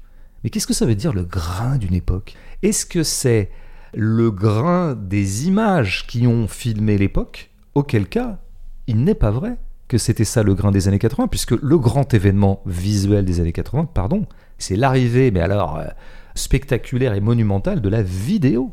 Et donc on a un grain anti-cotonneux. On a un grain qui n'est pas un grain justement. La vidéo a absenté le grain qu'il y avait dans des effets de 16 mm ou dans des effets de Super 8. Un côté brouillardeux de l'image euh, de l'époque, un tout petit peu flouté en quelque sorte. La vidéo, c'est au contraire. D'ailleurs, des gens qui vont beaucoup être contre la vidéo, comme à chaque fois que quelque chose émerge, il y a parfois des réticences, qui peuvent être d'ailleurs des réticences tout à fait audibles. On n'est pas obligé d'être toujours béat devant euh, tout ce qui vient. Et c'était précisément ça. C'était, t'as des textes hein, critiques de l'époque qui disent la vidéo, moi désolé, je peux pas, quoi. C'est trop lisse, c'est trop mat il nous manque le grain. Et donc je pense qu'on a plutôt une stratégie non pas de reconstituer le grain d'époque, mais de faire un grain mémoriel. Une espèce de grain qui reconstitue l'émotion qu'on ressent quand on voit des vieux films d'enfance ou des vieux films de famille. Pour ceux qui ont grandi dans les années 60, 70, évidemment, il arrive que dans les placards on ait des films Super 8 où on voit effectivement ça tressaute un peu et c'est granuleux. Mm. Mais c'est pas du tout un truc qui reconstituerait les années 80. Moi, dans les lignes que tu as lues, euh, il y a un mot euh, que je retiens et qui va nous permettre de passer euh, immédiatement à, la citation suivante. C'est le mot cocon, parce qu'elle commence, je ne sais pas si c'est elle ou il d'ailleurs, la critique en question, ou le critique, sur le coton. C'est cotonneux. Bon. Ah oui, c'est vrai que le coton, ça a à voir avec la ouate un peu, tu sais, c'est le confort, quoi. On est bien là-dedans. Eh bien très vite, on arrive au cocon. C'est tout à fait logique. Et là, on pourrait se dire, c'est une charge contre le film. Mais dans son esprit, c'est un critère laudatif. Bon, eh bien nous allons citer maintenant un autre extrait critique qui parle aussi de Cocon, mais pas du tout sur un mode laudatif. Mm. Il n'est pas étonnant que R s'est confié à Gainsbourg le rôle d'une standardiste téléphonique chargée de filtrer les appels extérieurs et de s'assurer qu'ils ne parasiteront pas le déroulé paisible de l'émission radiophonique. Tout son cinéma est là, la création d'un cocon cosy et bienveillant, lisse et vaporeux, ressemblant néanmoins un peu trop à des digestes de feuilletons télé. Alors là, pour le coup, on peut citer de qui il s'agit, puisque je suis en parfait accord avec ces lignes, donc là, mm. ça ne sera pas, on ne pourra pas nous soupçonner de règlement de compte. C'est Frédéric Mercier, avec un acolyte, d'ailleurs, ils l'ont co-signé, dans une recension pour positif de la Berlinale, où Les Passagers de la Nuit a été passé. La Berlinale, Festival de Berlin de mars dernier. Frédéric Mercier, dont on a déjà parlé euh, Oui, parce que c'est un pote, et parce que d'ailleurs, je. le... chez Transfuge, que tu as connu chez Transfuge ou, tout à fait. Et je lui dois deux choses. C'est lui qui m'a éveillé sur le fait qu'il se passait un truc autour des passagers de la nuit et qu'il fallait que j'intervienne. Il m'a un petit peu appelé comme un pompier.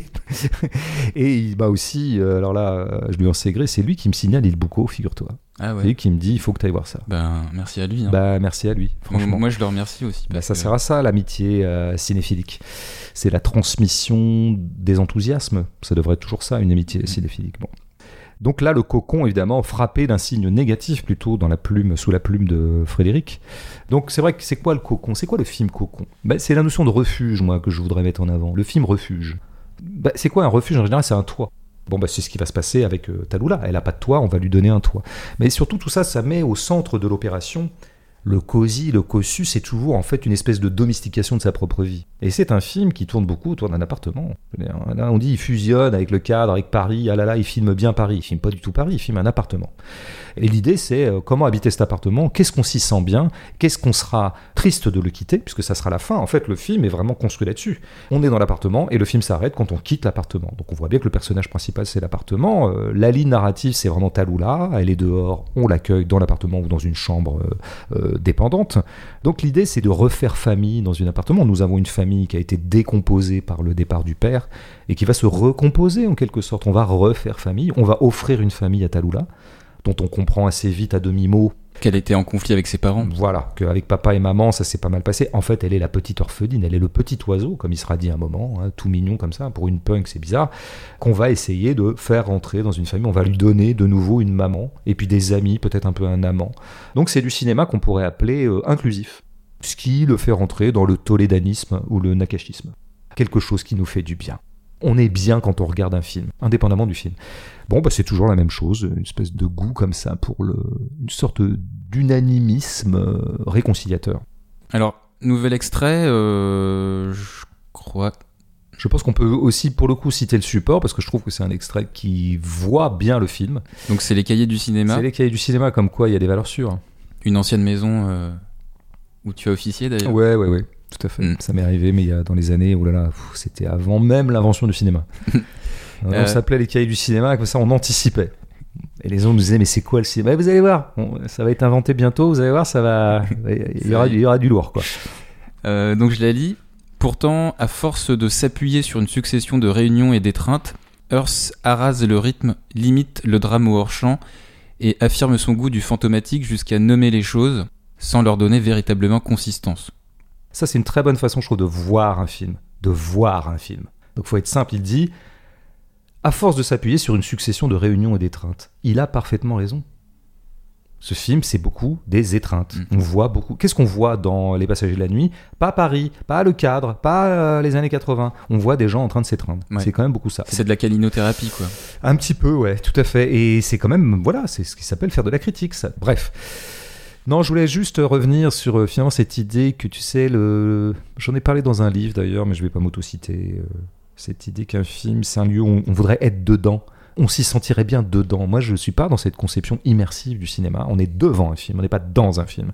Et on se sent pas bien dans un film, on se sent bien devant un film éventuellement, mais pas dans. Donc il y a un truc comme ça. C'est le cinéma refuge hein, qui revient et qui me paraît être la même chose que le traitement qui est fait de la littérature dans ce film. Alors, déjà parler de traitement, c'est déjà utiliser un bien grand mot, hein, parce que pff, nous avons quand même un héros qui est censé vouloir devenir écrivain. hein. Ouais, Mathias, d'accord ou pas le, le- le- le fils cadet. Bon, alors ça devrait l'habiter un peu, puisqu'on décrète que ça, quand même, hein, il veut vraiment être écrivain, quoi. On le voit, Il a atta- même on le un- voit attabler euh, devant un cahier On le de voit temps va- en temps. Oui, ce qui est une façon de filmer quelqu'un en train d'écrire, quelqu'un d'attablé devant un cahier. Quelle grande originalité. Euh, non, on le verra aussi avoir un- une lettre de refus d'un manuscrit qu'il a envoyé, une lettre type. Ouais, Beaucoup de- d'écrivains aspirants il en- connaissent bien cette lettre type. il écrit un petit poème au début du film euh, en classe Voilà. Et une, Sa prof. et sa prof chope le, le- le Ouais. petit mot. Et sa prof, parce qu'ici on est dans un lieu de bienveillance, il n'y a, pas- il y a évidemment pas de conflictualité à l'école non plus, hein, prof-élève, ça- tout se passe bien. Elle a repéré qu'il était poète et elle l'encourage. Bon, elle est sympa cette prof. Elle Mais lui les dit gens, mais pourquoi tu restes ici Voilà. euh, Va vers ta vocation. ass- ass- euh, assouvi, euh. Ouais, ouais, ouais, ouais, bien sûr. Tout ça est tellement charmant. Euh, non, mais là, moi, j'ai un truc qui m'a frappé dans ce film, ou quand même, c'est que ce personnage de Mathias, qui a l'air d'être tout à fait euh, tenaillé par son désir d'écriture, ne parle jamais de littérature. C'est marrant quand même, hein. Il aurait pu le placer dans une réplique quand même. Je veux dire, faut se bouger le cul un peu les dialoguistes. Vous avez un type qui veut écrire, ça veut dire qu'il est littéraire, ça veut dire qu'il lit, ça veut dire qu'il a eu des émotions littéraires.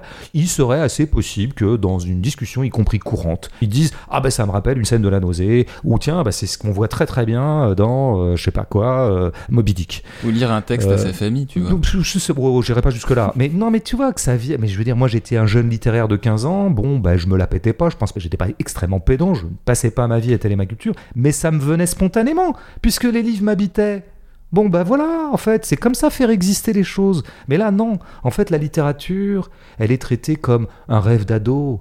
Ah, c'est toujours évanescent. En fait, la littérature est dématérialisée elle-même. Ça ne serait pas des livres, ça ne serait pas des livres concrets qu'on a lus avec des pages qui disent des trucs, tu vois, des mots. Non, c'est vouloir être écrivain comme une espèce de variation sur un romantisme euh, éthéré, tu vois. Il y a un autre euh, symptôme euh, très, je vais être un peu chicaneux là, mais on voit quand même des livres dans le film, mais on voit jamais leur titre. Il y a un moment, par exemple, un insert sur un certain nombre d'objets parmi lesquels il y a un livre. Il est retourné de sorte qu'on voit pas le titre. Là, t'as été plus attentif que moi à ce Mais je suis très attentif toujours. Moi, je suis au taquet, moi. Et puis à un moment, elle est quand même bibliothécaire. Bon, Ah, évidemment, oui, ça, ça, bibliothécaire, on ne parlera jamais de livres. Et elle se rencontre avec son amant parce qu'il est euh, assidu, usager elle lui a- de cette Elle lui a bibliothèque. conseillé d'ailleurs des lectures. Eh euh, oui, il va être question de ça entre eux. Ah, ce que vous m'avez conseillé, c'était bien ou pas D'ailleurs, je sais plus ce qu'il dit. Et puis elle, elle dit ouais, je l'ai Ouais. pas lu parce qu'en fait c'est ma, Ouais. ma collègue euh, bibliothécaire qui me l'avait conseillé. Tout à fait. Bon, qu'est-ce qui manque dans ce dialogue? Le livre. Bah, Est-ce qu'on pourrait pas nommer un titre? Non, mais je veux dire, moi ça m'obsède pas si tu veux. Et je m'en branle à la rigueur. Elle aurait dit euh, Régine Desforges ou, euh, ou euh, Guy Descartes ou Beckett, c'est pas mon problème. C'est pas ça que j'attends. J'attends pas de but supplément d'âme culturelle. Mais pourquoi ne pas incarner les choses? Pourquoi est-ce qu'on parlerait pas réellement de... Ça pourrait alimenter le dialogue par ailleurs, tu vois, ça permet de d'écrire des dialogues qui sont un tout petit peu moins euh, creux que ceux qui sont nommés. Mais moi je pense qu'en fait c'est toujours la même chose, c'est que le problème c'est que Michael Hearst ne veut pas cliver, il ne veut pas diviser. Or, l'art est le lieu de la division, le lieu de la guerre du goût. Et quand est-ce que commence la guerre du goût? Bah, À partir du moment où je nomme un titre. Parce que là, si tu veux, mettons par exemple qu'il ait dit. Il est bien ce livre de Manchette. Il est bien ce livre de Manchette. Ben, moi, j'aurais dit super. Et les gens qui aiment pas Manchette auraient dit ah ouais, d'accord, euh, le mec il cite Manchette. Tu vois, tout de suite, ça aurait crispé un peu l'affaire. Pourquoi? Parce que l'art n'est pas le lieu de la conciliation. L'art est le lieu de la guerre. Mm. C'est ça qui est génial avec le champ esthétique, c'est que c'est quand même le truc qui pourrait a priori nous rassembler et qui ne cesse de nous diviser et parfois même créer des, des sacrées oppositions. Mm. Euh, mais donc voilà, c'est toujours la même conception de l'art. Le cinéma refuge, le Romer comme patrimoine, la littérature comme un rêve adolescent, indépendamment des livres et de la guerre du goût. Bah, Romer, ça peut être clivant aussi. hein. Mais bien sûr, mais ça l'était, je l'ai dit Par tout à exemple, l'heure. par exemple, tu vois des gens qui vont au cinéma pour voir des Marvel, euh, par exemple Doctor Strange là, qui fait un carton en ce moment. Tu leur parles de Romer, euh, mais, ils se foutent de ta gueule, hein. Mais euh, évidemment, c'est pour eux, c'est vraiment le parangon ou l'emblème euh, terminal et définitif d'un cinéma français narcissique, euh, pédant. euh, pédant, euh, avec des gens qui ne pensent qu'à leurs petites histoires d'amour, etc. Bien sûr. Mais, mais même à l'époque, hein, j'insiste bien, Romer a toujours exaspéré la moitié de ses spectateurs. Mais en tout cas, la passion du consensus, pour moi, est une sous-catégorie d'une passion plus générale qui serait nommable comme étant. comme relevant d'une certaine morbidité. Je te laisse euh, sélectionner le prochain extrait. Celui-là veut, celui-là, ouais. Euh, oui, bah alors oui, ça c'est un extrait qu'on aime bien aussi, donc on va nommer le support, c'est Libération. Ouais. Très bon texte, euh, peut-être presque trop bienveillant vis-à-vis du film, mais, Sandrine mais on- Onana. voilà, oui, et que je trouve une très bonne critique d'ailleurs, hein, qui a une super plume. Qui a fait un super jeu de mots d'ailleurs sur son titre. C'était quoi? Les passagers de la nuit, so what? Oui, Watt, euh.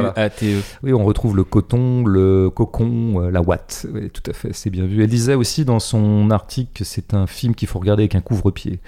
Pas mal du tout. Donc là, elle, elle a produit le bon concept, quoique parfois refroidi, je cite, pour les plus réfractaires, par ce qu'on pourrait désigner comme un excès d'onctuosité, une hyper douceur enrobante qui tend à considérer les spectateurs comme des convalescents. Ah, Voilà, voilà, voilà, c'est un point. On le sait bien, c'est le fameux cinéma thérapeutique, comme tu le disais un petit peu tout à l'heure, quoi. Mais c'est un film Donc- de deuil hein, déjà. Enfin, C'est de, un film de de deuil. double deuil, voire de triple deuil. Absolument, comme à peu près 50% des films qui se produisent actuellement. On a affaire à ce qu'on appellerait de l'art de consolation. Mais alors l'art de consolation, là je dirais, il est démultiplié. quoi. C'est de la consolation au cube. Pourquoi? Parce que il y a l'idée que... C'est quoi l'art de consolation? C'est que je vais aller voir un film pour me consoler. Donc je présuppose que mes spectateurs ont à être consolés de quelque chose. Ce sont des petites choses souffrantes et on va leur faire du bien. On va leur faire des feel good movies ou alors on va leur faire des films thérapie ou on va même parfois appeler ces films-là ou ces fictions audiovisuelles en thérapie. J'ai pas vu la deuxième saison, mais bon. Mais apparemment, elle est super. hein. dans la pro- mais bien sûr, mais j'en doute pas une seconde. Je vais m'y précipiter dès que je peux.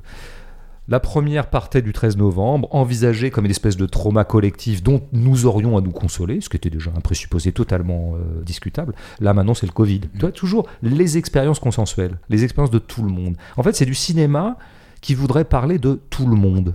Mais tout le monde ça n'existe pas les amis. Toi, t'as pas été traumatisé ni par l'un ni par l'autre. Non pas du tout. Aucunement. Le co- Alors le Covid absolument pas. Toi, t'es pas un beb tout fragile. Non, je suis pas un pape tout fragile comme disent certains t-shirts. Je peux être ému beaucoup par des choses et touché par des choses, mais en général, euh, non, je crois pas que la notion d'émotion collective est, est une notion très discutable. En tout cas, encore une fois, si tu vises tout le monde, au bout du compte, tu touches personne, pour moi. En tout cas, tu touches rien, tu n'atteins rien du vivant. Mais je pense que tu serais pas un très bon producteur. Non, Tu ferais pas beaucoup d'argent. C'est vrai, je souhaite à personne de faire affaire avec moi en cinéma, ça serait bide sur bide. Non, non, mais on est bien d'accord. D'ailleurs, j'ai des expériences de cet ordre-là dans ma vie. Donc là, il faut que le spectateur soit consolé. Nous avons aussi des personnages qu'on doit consoler. Donc ça, c'est effectivement Talula qui doit être consolé parce que papa-maman lui manque, etc. Et Elisabeth, qui doit être consolée aussi. Elisabeth doit être consolée, tout le monde. Alors on dit à un moment que Talula est un petit oiseau, un bébé, Euh, mais en fait Elisabeth est un bébé aussi. Elle aussi c'est un petit oiseau. C'est un petit oiseau tout mignon. en Mais fait. elle, a, elle a même même voix aussi, un Voilà, peu, un peu absolument fragile. la même voix. Et là, Charlotte Gainsbourg nous fait son registre qu'on connaît bien, c'est le registre petite fille. J'ai 50 ans, mais je suis toujours dans l'effronté. Mais je parle un peu petite fille. Et par exemple, quand on m'engueule, eh bien, euh, je dis non, mais c'est pas de ma faute. Euh, voilà. Et puis je souffre, puis je pleure beaucoup. C'est le jeu petite fille de Charlotte Gainsbourg, dont certaines critiques ont salué l'immense prestation dans ce film. Je pense qu'on se fout de notre gueule. Le petit oiseau. Alors cette femme de 50 ans qui visiblement n'est jamais sortie de l'appartement. hein. Je- il n'a eu qu'un seul homme. euh, Ouais, mais bon, c'est une, une rupture sentimentale. euh, Oui, oui, oui. Toi, t'as jamais non. pleuré pour, euh, Non, jamais pleuré pour personne. Moi, je ne pleure jamais, monsieur. Parce que, je suis comme ça. Je suis un monstre froid. Comme dit Nietzsche de l'État. Je suis un État à moi tout seul. Donc voilà, le cirque de la consolation des gens qui euh, ont besoin d'être consolés, donc de faire le deuil eux-mêmes, elle d'une rupture, etc. Bon. Mais alors on a quand même un truc inédit, c'est-à-dire que R s'en remet une couche, plus rare dans la panoplie de la consolation, c'est que nous allons voir en permanence ces personnages se consoler les uns les autres. C'est ce qui va donner l'étreinte, hein, que notaient très bien les cahiers du cinéma. Ils vont se consoler les uns les autres. Je veux dire, ils n'arrêtent pas de le faire. Et même quand il y a un début d'engueulade, ça se termine toujours en scène de consolation. Exemple, il y a un moment, il y a un conflit. Oh là là, on se dit, mais ouh, qu'est-ce qui se passe, Michael?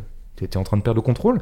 C'est quand. Euh, Mathias, euh, Mathias demande des comptes à sa mère, euh, Elisabeth, par, oh, par rapport à ce qui se passe avec Talula. Je pensais pas à ça, parce que ça, ça tourne très court, mais c'est vrai qu'on aurait pu le citer. Mais non, je pense au moment où Elisabeth a, a mal filtré un auditeur visiblement Ah, ouais, ouais, concupiscent et un peu obsédé, Mm. et qui, Qui, sa- insu- qui insulte qui en harcèle, direct fait, euh, voilà, Vanda. Vanda en direct. Et donc Vanda est pas contente en tant que patronne, un peu comme ça, un peu Je dur. te l'ai déjà dit, ce mec, c'est pas la première fois qu'il voilà, intervient. Là, évidemment, Elisabeth ouais, mais elle est prise la main dans le sac. Elle, elle dit non, mais moi j'ai rien pu faire, je comprends pas. Il a la même, il a pas la même voix. Bon, voilà. Donc et donc elle va pleurer. Elle va pleurer. On est en CM2, hein, donc elle va pleurer euh, à côté. Elle va dans la cour de récré. Là, il se trouve que c'est dans un auditorium de, de Radio France. Donc là, on avait du putain de conflit qui se termine en larmes et qui va se terminer en scène de consolation. Ah, mais ça, c'est le monde du travail. hein, euh, euh, Oui, oui, bien sûr. J'adore quand tu défends la défendable. C'est le monde du travail. Quand c'est la première fois que tu travailles, tu te prends un, petit, Sauf- un petit uppercut. Sauf quoi. que là, c'est pas la première fois, c'est pas la première nuit. Mais non, enfin, je note que quelque chose qui aurait pu pour une fois donner un peu de conflit, qui d'ailleurs vient du fait qu'elle n'a pas filtré. Et c'est vrai que dans un film de Michael Hearst, le fait qu'on ait eu un défaut de filtrage, pour reprendre la citation de Frédéric Mercier, est vraiment un impair majeur. Il faut filtrer surtout. Oh là là, le premier qui a pas filtré, euh, du coup, le réel nous arrive dans la gueule. Ah là là. Et bon, mais ça se termine en scène de consolation. Laquelle scène de consolation? C'est-à-dire que les gens, il y a un tel érotisme de la consolation. euh, dans ce film qui finiront par baiser ensemble. Consolation Donc, euh, qui se termine en consommation. Absolument. Mm. Et donc comme quoi il y a vraiment Sur les- le lieu les- de travail. C'est comme si vraiment c'est un film consolateur et consolant qui s'aime tellement en train de consoler qui finit par développer une espèce d'auto-érotisme qui lui inspire une scène de cul. C'est assez euh, étrange comme euh, bon. Il y a un autre moment où il y a eu une engueulade qui va tourner à l'entre-consolation, c'est quand euh, Elisabeth, pour une fois, hausse un peu le ton. Oh là là Charlotte Gainsbourg hausse le ton. Il faudrait pas qu'elle mette en danger quand même la sympathie de son personnage. C'est contre Talula, parce que Talula a rechuté. Et donc Elisabeth lui dit mais, mais ça suffit maintenant. Quand elle est recroquevillée dans le, cana- sur Voilà, le canapé, ouais. Voilà. Ça su- Non, il faut que t'arrêtes maintenant. Hein tu elle l'engueule. Oh, bah, ça dure deux secondes. Après, ça va se terminer. Non, non, mais c'est moi. Alors, entre consolation et en général, ils arrêtent pas de s'excuser les uns les autres. Non, non, mais c'est moi. Tu sais, c'est les gens, ils se réconcilient un peu comme ça. On dirait vraiment les scènes de réconciliation dans la télé-réalité, tu sais. Non, mais je t'assure, Kevin, c'est de ma faute. Non, non, mais Mélissa, parce qu'en fait, après, ils font de la télé-réalité. Je, je suis en train d'inventer des personnages. Il y a tout un suivi comme ça de leur vie. Euh, Et ça se terminera. Alors, le climax de ça, c'est euh, c'est vraiment l'étreinte à 4. il fallait bien que ça se termine en partouze de l'étreinte. La partouze du Ah hug. oui, hein, parce que c'est un film hug. C'est quand ils écoutent Jodassin. Euh, Bon, mais qu'est-ce que ça vaut cinématographiquement? Je vois bien ce que ça raconte. hein. Ça raconte qu'on est en train de tous se s'offrir mutuellement des refuges, en s'administrant les uns aux autres de la tendresse. J'ai bien compris le truc. Mais cinématographiquement, ça donne quoi comme scène? Ça donne le degré zéro du cinéma? Je note, puisque j'en étais à, à- à la patente médiocrité de certains passages, je note quand même aussi la- l'immense médiocrité des dialogues. Euh, Il y a très très peu de situations, en fait, on voit très peu les gens faire des choses, ils se parlent. Donc on a que des dialogues un peu comme ça, euh, autothérapeutiques ou euh, d'une espèce de thérapie mutuelle, quoi. Euh, Talula qui dit ouais, euh, c'est des beaux moments, euh, c'est vraiment des cadeaux. Ouais, voilà. Et je crois que c'est d'ailleurs euh, presque mot pour mot ce que dit euh, Pascal Logier dans une interview pour un journal télévisé quand elle reçoit en fait son prix d'interprétation Ah. à la Mostra en disant que c'était un cadeau que Romer lui a fait. euh, Bah, C'est peut-être une citation du coup, ça, Ouais. ça pourrait être sauvable comme ça, parce que sinon c'est vrai que ça ressemble plutôt à alors, disons, un segment de la télé-réalité qui serait plutôt la fin, tu sais, quand ils se quittent un peu. Quand il y en a un qui est viré, bah, il va faire un peu toujours un petit discours aux, aux autres. Bon, alors Mélissa, c'est vrai que ça n'a pas toujours été facile entre toi et moi, mais je tiens à te dire que malgré tout, au fond de moi, je pense que t'es une fille chouette, euh, t'es une fille bien. Euh, ouais, Kevin, moi c'est vrai qu'on a eu parfois des mots, mais moi je t'oublierai pas. Et tu vois, tu vas beaucoup me manquer maintenant que t'es plus dans le loft. Pardon, hein, c'est un peu ça le niveau des dialogues, objectivement. De... Alors je passe sur euh, des dialogues qui commencent par quoi? Mathias, par exemple, disant à je sais plus qui, euh, je voudrais te parler. Et donc ils vont se parler. Ne jamais commencer un dialogue par je voudrais te parler. C'est ce qu'il y a dans les que- Olympiades. Est-ce que c'est ça. Tout à fait. Il y a un autre dialogue qui commence euh, entre le père et elle. Alors le père évidemment tendre, charmant, on le voit trois fois dans le film. Il est absolument adorable tout le temps. Le Il- père. le père d'Elisabeth. Ah oui, le père. Et Il y a un dialogue qui commence euh, entre eux. Attention, père-fille. Ça commence par Ça a pas l'air d'aller, toi? Et Elisabeth répond Ah, c'est vrai que ça va pas fort. Et maintenant, nous allons voir pourquoi. Euh, et puis, je voudrais aussi, tant qu'on y est, on n'est pas obligé de clore un dialogue par des formules du genre Bon, faut que je me prépare, moi, je dois aller à la bibliothèque.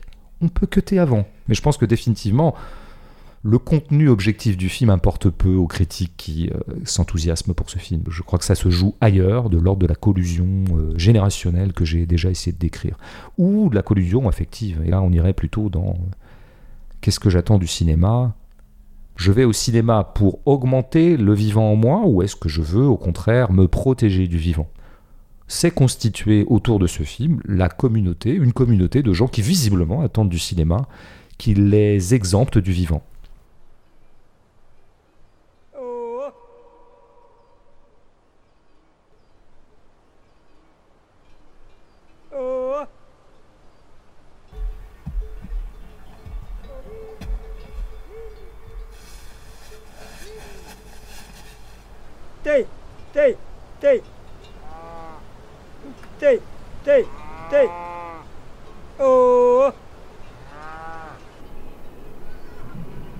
Ouais, on va maintenant passer euh, à la critique d'un deuxième film. Alors au départ, on pensait traiter que le Earth et puis euh, je me suis dit, il n'y a pas raison que tu sois le seul à tout disrupter. du coup, je vais parler bah, de ce film italien euh, Il Buco en m'appuyant sur un entretien sorti dans Libération en début de mois propos du réalisateur Michelangelo Framartino et de sa co-scénariste Giovanna Giuliani alors le film, en quelques mots, c'est donc euh, une reconstitution de la première exploration en 1961 de l'abîme de Bifurto en Calabre. On suit à l'image d'un côté le quotidien d'un berger local et de l'autre les spéléologues euh, venus descendre dans les profondeurs du massif. Alors ce que je vais essayer de dire à l'aune de l'entretien que j'ai cité, bah, c'est de rendre compte du fait que ce film s'est avant tout imposé à Framartino. Et d'une certaine manière, si on considère que certains artistes comme Mozart ou Rimbaud ont bénéficié d'une sorte d'élection complètement hermétique à la notion de mérite ou d'effort, notamment si on se place du point de vue de la précocité, bah, il y aurait dans ce même esprit d'élection des œuvres d'art comme ce Il Bucco qui relèvent aussi d'une forme de miracle. Alors ce qu'on nous apprend sur la genèse du film quand on lit l'interview, c'est que premièrement, le film précédent du réalisateur, c'était donc Les Quattro Volte euh, sorti en 2010, il y a plus de 10 ans, et jusqu'en 2015, il travaille en fait sur son prochain projet, qui n'est précisément pas Il. Et là intervient un premier signe du destin. Un ami local spéléologue l'emmène voir en surface l'abîme, ce qui fait que quelques temps après, le sujet initial de son film change et devient le film qu'on connaît. Deuxième élément d'absence de contrôle sur le film, c'est cette fois dans le film, eh bien, il se caractérise notamment par une lumière exclusivement naturelle. C'est ce qui se produit avec le premier plan, premier plan, ce premier plan, il s'ouvre sur euh, une illumination puisqu'on passe progressivement de l'obscur à la clarté. Variation de luminosité qu'on retrouvera à la fois sur les vues en hauteur du plateau avec les passages de nuages et les bougies frontales des spéléologues dans la grotte. Et quand on met bout à bout la façon dont s'est déposée la lumière, le relief du massif, les formes des cavités qui, sous l'effet de l'eau avec le temps, a façonné les parois calcaires qu'on voit à l'écran, bah ça renvoie au titre de l'interview euh, citation de Framartino, je le cite, c'est la grotte qui a choisi les plans, c'est elle qui a fait le film. Sous-entendu, lui et son équipe de tournage ont été confrontés à une relative absence de choix due aux contraintes spatiales de la grotte. Et puis sur le son, c'est pareil, c'est un peu la grotte qui décide. Alors euh, on s'écoute un petit extrait du film qui permet de, bah, comme dit Michelangelo dans une formule assez belle, de donner par le son de la profondeur à l'obscurité.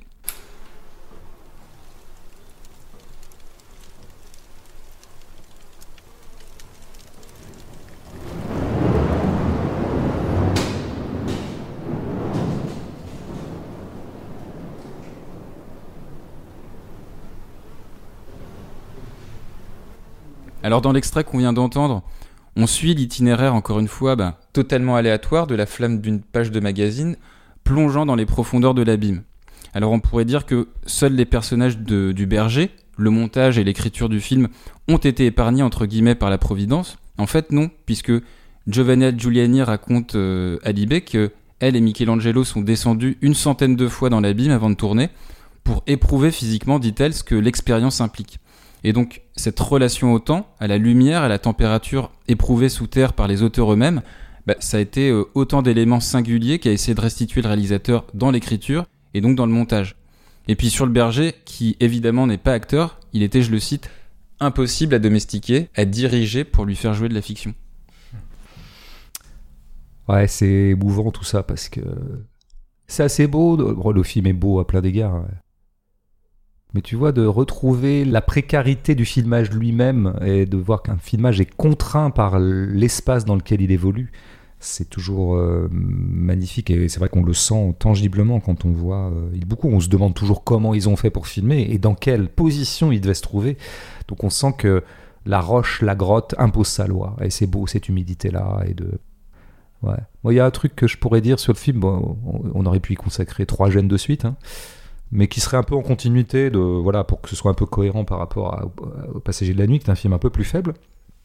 Si tu vois, juste ce truc qui est assez anecdotique finalement dans le film, qui est pas le plus fort de Ilbuko, mais c'est ce qu'il fait avec le temps et avec l'époque. C'est mm. une, vraie expédition de spéléo euh, qui a eu lieu en 61 et qui reconstitue en quelque sorte hein, au plus près euh, dans la vraie grotte euh, et en cheminant à peu près comme les spéléos ont cheminé avec la grande différence c'est que exploraient donc on a quand même ce truc aussi cette émotion mais enfantine et primitive et très belle de les explorateurs. Mm. C'est des gens qui avancent dans un espace qu'ils découvrent en y avançant c'est plus donné à tout le monde comme expérience maintenant dans notre euh, planète Terre extrêmement balisée, euh, très largement, je dirais, cartographiée, je pense. Exploration dans le noir qui est un peu une exploration au carré d'ailleurs. Euh, bah, tout à fait, absolument. Ils, avancent à tâtons, donc ils se donnent effectivement des techniques très rudimentaires et enfantines pour pouvoir s'y retrouver, par exemple, effectivement, d'allumer une page de magazine pour pouvoir sonder l'abîme. Enfin bon, il y a plein de trucs comme ça, mais.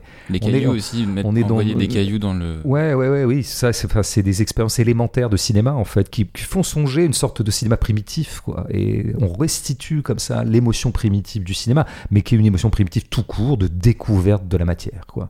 Mais il y a un truc, oui, sur 61, ce que j'aime beaucoup, c'est que le film nous inspire le sentiment que euh, une époque, c'est plusieurs choses à la fois, qu'il y a des vitesses totalement contradictoires au sein d'une même année. Parce que précisément ça commence par un extrait documentaire, enfin d'un reportage télé sur la tour Pirelli. Une espèce de démonstration. Voilà, on vient d'ériger une énorme tour. À Milan, c'est la, la, tour, la, tour Pirelli à Milan. La grande ville riche et en plein boom économique à l'époque.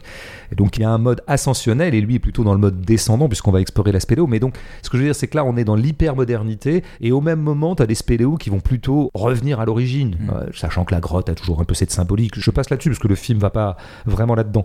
Euh, de la même façon que le berger n'est pas exactement dans la même époque que ces spéléos qu'il observe euh, un regard relativement neutre, mais quand même sans doute un peu peut-être amusé, un peu étonné, qu'est-ce que font ces gens là à explorer cette grotte. Euh, le rapport entre le berger et les spéléos sera, restera totalement ouvert, même si euh, pratiquement le film joue sur une espèce de montage alterné entre les deux, mais avec une béance dans l'alternance, qui fait qu'en fait on peut imaginer tout un système de rapport entre les deux, et ça, le, film est très ouvert de ce point de vue-là, il n'est pas du tout euh, dogmatique, mais, mais tu vois, ça fait déjà dans la même époque tout un tas de logiques qui sont hétérogènes les unes avec les autres, et de la même façon que dans le village, alors on dit tiens les spéléos débarquent dans le village, donc le village c'est archaïque et eux ils incarnent la science. Bah, sauf qu'eux ils vont quand même dormir dans une église donc parmi euh, mm. voilà.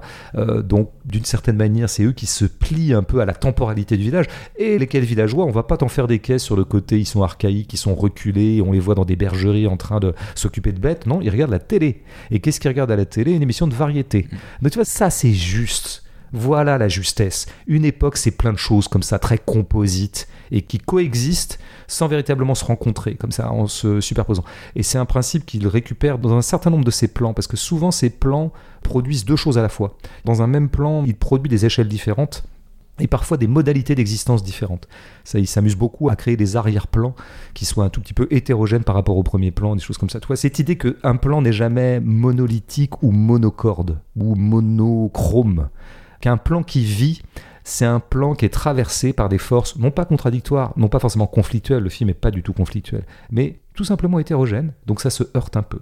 C'est assez contradictoire avec euh, le film qu'on a décrit euh, précédemment. Hmm. Bah, l'eau, la roche, euh, le changement de luminosité sur la paroi, sur les parois. Tout ça, c'est la grande vie de la matière, ça. C'est que l'eau n'est pas la roche. L'eau n'est pas la roche. Ce sont deux matériaux différents et qui pour autant peuvent se marier, hmm plus ou moins bien se marier. Euh, l'une creuse l'autre d'ailleurs. L'eau peut faire du mal à la roche. Hmm. C'est comme ça d'ailleurs que ça produit des grottes. Mais ça cohabite dans le plan, mais c'est des modalités matérielles différentes. Et c'est ça qui fait que tous les plans de ce film sont vivants. Même un plan, tu sais, très large où tu as les vaches la placidité des vaches quand même. Enfin, c'est marrant, hein. on n'aura jamais fait le tour des vaches, quoi. Tu vois.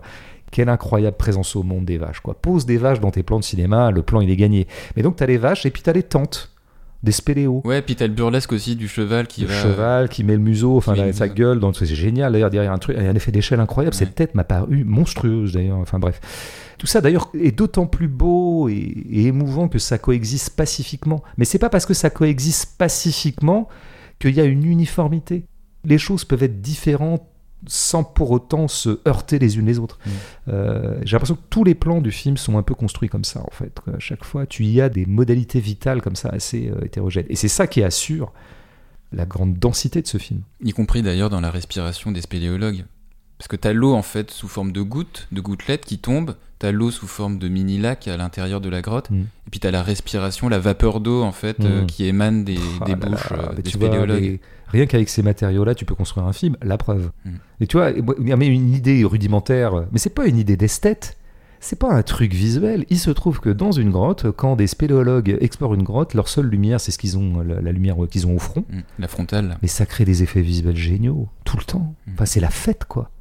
Là où des gens déploient des trésors d'ingénierie cinématographique et visuelle avec des caméras extrêmement super pointues euh, et des travings et des grues euh, pour créer des effets visuels qui vont vraiment te faire passer un moment de rêve, là t'as quoi? T'as un casque, une grotte et un mec qui avance dans un boyau et c'est la fête du visuel. Ça n'arrête pas de changer, ça crée des, Sur des plans longs fixes, parfois des plans séquences Ouais, aussi. sachant que du coup les plans, tu peux avoir un plan fixe, mais dans la mesure où dedans le plan est plutôt noir et éclairé par la lampe du spéléologue qui lui-même se déplace dedans, bah, ça te fait 10 plans en un. Ça te fait même, pour tout dire, 1000 plans en un. Bon, bah voilà, donc soyez simple et vous serez grand. C'est l'adage du jour. Ouais, et puis avant de passer aux, aux questions des passagers, il y a un autre miracle que je voudrais souligner entre parenthèses, c'est que le tournage, euh, il a aussi été épargné par la météo, parce que t'imagines que la grotte, elle aurait quand même pu subir des crues de pluie. Mm. Parce que quand on apprend a, a posteriori, notamment dans l'interview, que pour tourner, il fallait plusieurs heures pour descendre et monter le matériel, ben on se dit que le tournage, il aurait tout aussi bien pu s'interrompre comme le Don Quichotte de Terry Gilliam, tu vois. Il aurait pu tomber à l'eau, quoi. Ouais. Littéralement. Tombé à l'eau, littéralement. D'ailleurs, à un moment, j'ai cru que le film jouait avec, un petit peu avec cette menace, parce que t'as quand même un moment un orage qui gronde. Ouais. Le temps commence à se couvrir, il y a des nuages. Et là, j'ai vraiment cru qu'on allait pousser, disons, l'expérience matérielle jusqu'à dire Ah, et ça ferait quoi s'il y avait un orage dans la Mm. grotte? Moi, j'aurais bien aimé le voir, d'ailleurs, euh, sans aucun sadisme. hein. Ça pu être, ça être Euh, dangereux pour Tout les. à fait dangereux, mais moi, tu sais, je n'ai de religion que la puissance de la matière. Euh, Et à ce moment-là, je pense qu'on aurait eu une belle expérience de puissance matérielle. Allez, on passe aux, aux questions des auditeurs. Donc- Mais tu vois, tu vois, j'ajoute Ouais. juste un truc en sachant effectivement ce que j'avais deviné, mais que tu me confirmes à travers l'interview de Libé, que ça leur prenait beaucoup de temps de descendre à chaque fois. Mm. Comment dire Tu sais, une fois que tu as passé 4 heures à descendre pour aller faire un plan de cinéma, je vais te dire, ton plan, tu fais gaffe. hein. non, mais je veux dire, je le dis sérieusement. je- parfois, ce qui manque, je pense, à certains cinéastes, c'est de solennaliser un peu le moment de tournée. Et que ce soit un moment qu'il faut, faut pas rater. Faut pas le rater celui-là, parce qu'on a passé 4 heures à descendre. Il va falloir 5 heures pour remonter. Il va falloir 5 heures pour monter, donc en fait on a que 10 minutes pour le faire ou 20 minutes parce que peut-être après ça sera trop tard, il fera trop noir ou que sais-je. Il fait Euh, trop noir, ça c'est sûr. Il fait trop noir, ça c'est sûr. C'est vrai que les, les différences de luminosité ne doivent pas être l'écueil majeur dans une grotte. J'y pensais en le disant. Euh, ça dramatise un peu le moment de filmer et je pense que c'est pas mal de dramatiser le moment de filmer. Alors première question, donc c'est Desgadi qui te soumet cette question. Il Bucco parvient à ne passer ni par le dialogue ni par la musique. Ne serait-ce pas un rappel de ce que le cinéma pourrait être un peu plus souvent? Oh que oui.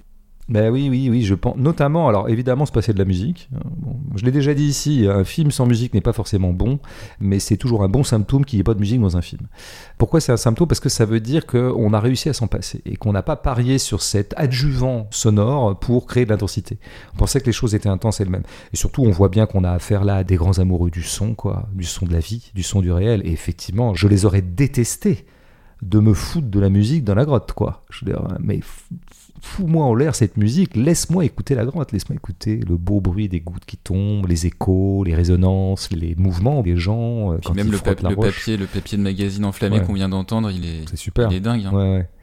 Tout est donc le son, il y a, y a- y a que ça de vrai. Après, c'est un film sans parole, effectivement, c'est un choix. On entend quand Euh, même des bribes, on reconnaît un peu d'italien quand on entend. Ouais, euh, tout à fait, mais qui ne sont pas sous-titrés. Donc on voit bien que là, on a tangiblement la preuve que décidément le texte ne les intéresse pas. Ouais. Bon, bah, très clairement, le film n'avait pas besoin de ça. Il décide de pas du tout personnaliser ses personnages. C'est plutôt un groupe, quoi, et qui sont réductibles à ce qu'ils font, c'est-à-dire explorer une grotte. Point. C'est vraiment très simple, quoi. Donc on ne les fait pas exister singulièrement, donc pour ça on n'a pas besoin de leurs paroles. Euh, voilà. Évidemment, ça nous met euh, cette absence de parole, ou plutôt d'ailleurs d'avoir de temps en temps des petits effets de brouhaha indistincts et non traduits, nous amène directement dans, dans ce qui me semble, c'est un peu une tarte à la crème. Mais évidemment que ces gens adorent Jacques Tati. hein. Ah, Voilà, c'est un peu la gestion du son de Tati, même s'il y a beaucoup de choses trafiquées chez Tati.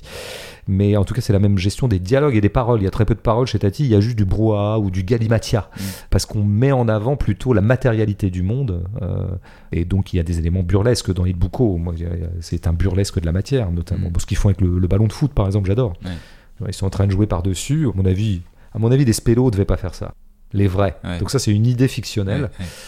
Et à un moment, le ballon tombe. Et c'est super d'entendre ce ballon tomber. On attendait peut-être le gag burlesque, ce qui est encore autre chose, à savoir qu'un spéléo se le prenne sur la gueule?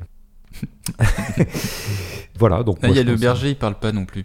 Il émet des petits échos Ouais. dans la montagne. Ouais, et puis il a cette formule de berger pour rallier son troupeau, Ouais, d'ailleurs, ça. euh, qu'on entendra à la toute fin, dans une sorte de virgule finale plus ou moins fantastique et mystique, en fait. Mm. Puisque visiblement, ce berger s'est survécu à lui-même. Sur le même film, euh, Il il y a Andy qui te demande le fétichisme pictural euh, de ce film n'est-il pas une forme de misanthropie? Moi, je pense qu'il y a un petit peu cet effet-là qui vaudrait beaucoup plus pour euh, Rossi. On en avait un petit peu parlé. Euh, alors, je sais jamais, c'est Francesco, ou comment il s'appelle? Gianfranco? Gianfranco. Ouais. On avait soupçonné qu'il y avait parfois un débord esthétique chez Rossi qui faisait que finalement il s'arrangeait pas trop de l'état du monde. euh, Là, dans ce cas-là, c'est pas du. Enfin, je, je n'ai jamais ressenti. Et je crois pas que le fait de soustraire les paroles des personnages ou de les désingulariser, de pas du tout en fait traiter ce qu'aura pu être à eux-mêmes le vécu de cette grande expédition, je crois pas que ce soit à mettre sur le compte de la misanthropie. Je crois qu'il y a un effet anti-humaniste qu'on pourrait presque appeler antispéciste euh, dans la mise en scène et dans l'orchestration cinématographique d'Yves Boucault. Bien sûr que l'opération de base, mais qui est pour moi une opération vitaliste et matérialiste, c'est de mettre sur le même plan tous les éléments du vivant, y compris d'ailleurs euh, les êtres non vivants, enfin en tout cas la matière vivante et la matière non vivante. La roche est considérée comme une matière non vivante, à tort d'ailleurs. Au casting de ce film, la roche a autant d'importance que les humains, lesquels ont autant, mais pas plus non plus, d'importance que les vaches. Euh, C'est restituer la grande démocratie du vivant. Mm. Ouais. C'est pas misanthrope. Non. Dernière question, donc euh, on change de film, c'est sur Les Passagers de la Nuit. Je sais pas c'est quoi ce film, j'ai oublié moi. C'est. euh, C'est compliqué comme euh, aller-retour. hein.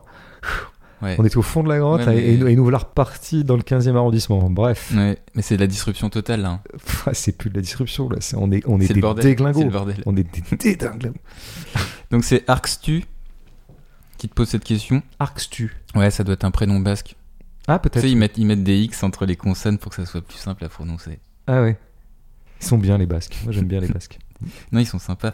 On mange bien en plus là-bas. Donc il te dit Les Passagers de la Nuit ne montrent que des personnes blanches. J'ai beaucoup aimé le film jusqu'à ce que je me rende compte et que ça me pose problème. Est-ce que ça a été le... un problème pour toi? Alors il y a Carlos, Là, il y a me- Carlos, il y a un métis. Il me semble que dans l'ordre de tous les problèmes posés par ce film et tous les défauts qu'il a pour moi, en tout cas les faiblesses, je mettrais l'homogénéité ethnique en à peu près 136e dans la hiérarchie des faiblesses. Il peut arriver que dans certains films ce soit notable, remarquable, et que peut-être on en tire quelque chose d'un point de vue critique. Mais là, évidemment pas. D'ailleurs, ça pourrait tout à fait justifier, tout simplement parce qu'on est dans les années 80, que Michael Hers raconte quand même globalement son enfance, et je pense que c'est une enfance de petit blanc, avec une maman qui était blanche et une sœur qui était blanche, et que les années 80 étaient peut-être un peu moins métissées que nos euh, années 2020. Enfin, non, non, non, je pense pas. Ouais, parce vraiment, que il y a là, là, c'est carrément le grand remplacement. hein. c'est lui faire non mais c'est lui faire un, un mauvais procès que vraiment si tu as adoré le film sauf ça je pense que toi et moi nous sommes complètement euh, tête bêche nous sommes à front renversé parce que moi je pourrais tout attaquer dans ce film sauf ça que je pourrais défendre Merci François pour cette critique. De la critique. Critique de la critique. Bah, tu vois, c'était pas un exercice si vain. T'es parti pour te faire des nouveaux amis là. Probablement, ouais. Bah, cela dit, on a quand même aussi cité des passages critiques qu'on trouvait pertinents. Mm. Frédéric Mercier, Sandra. Sandra Hanouna- Onana, je crois. Onana. Euh, et puis euh, là, alors le rédacteur des cahiers, dont j'ai oublié le nom, mais C'est un nom composé, je crois. C'est Jean-Pierre, non c'est un- Jean-Pierre. ouais. Tu vas encore me faire le coup de Nicolas Mathieu, Jean-Pierre, et hop, on enchaîne sur la prochaine gêne qui portera euh, assurément sur Connemara. Nicolas Mathieu. Ouais. Nicolas Mathieu. euh, Christian Jean-Pierre, non, tu Euh, non. pas. Non, non, Non, mais auteur, auteur du Goncourt 2018. Leurs Tout à fait, et qui a produit cette année ce, le livre suivant. C'est la suite, c'est la suite ou pas de non, non, non, non, non, non? non, non. Il y a beaucoup de points communs et il y a une vraie continuité euh, littéraire thématique, mais c'est pas la suite. non. Est-ce qu'on se dit cette fois dans trois semaines pour laisser le temps aux, aux gens de lire le livre? Ouais, comme ok. Ça, comme ça, comme ça ça. nous il- reposera un peu, nous. Ouais, et puis comme ça, il, il y aura peut-être euh, une partie un peu interactive, ce serait sympa.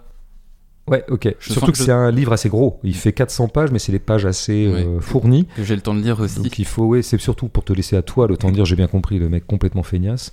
Euh, non, mais c'est bien, t'as raison, trois semaines, euh, parce que ça serait vraiment bien. D'abord, il faut lire ce livre qui a bien des qualités. Allez, salut à tous. Salut.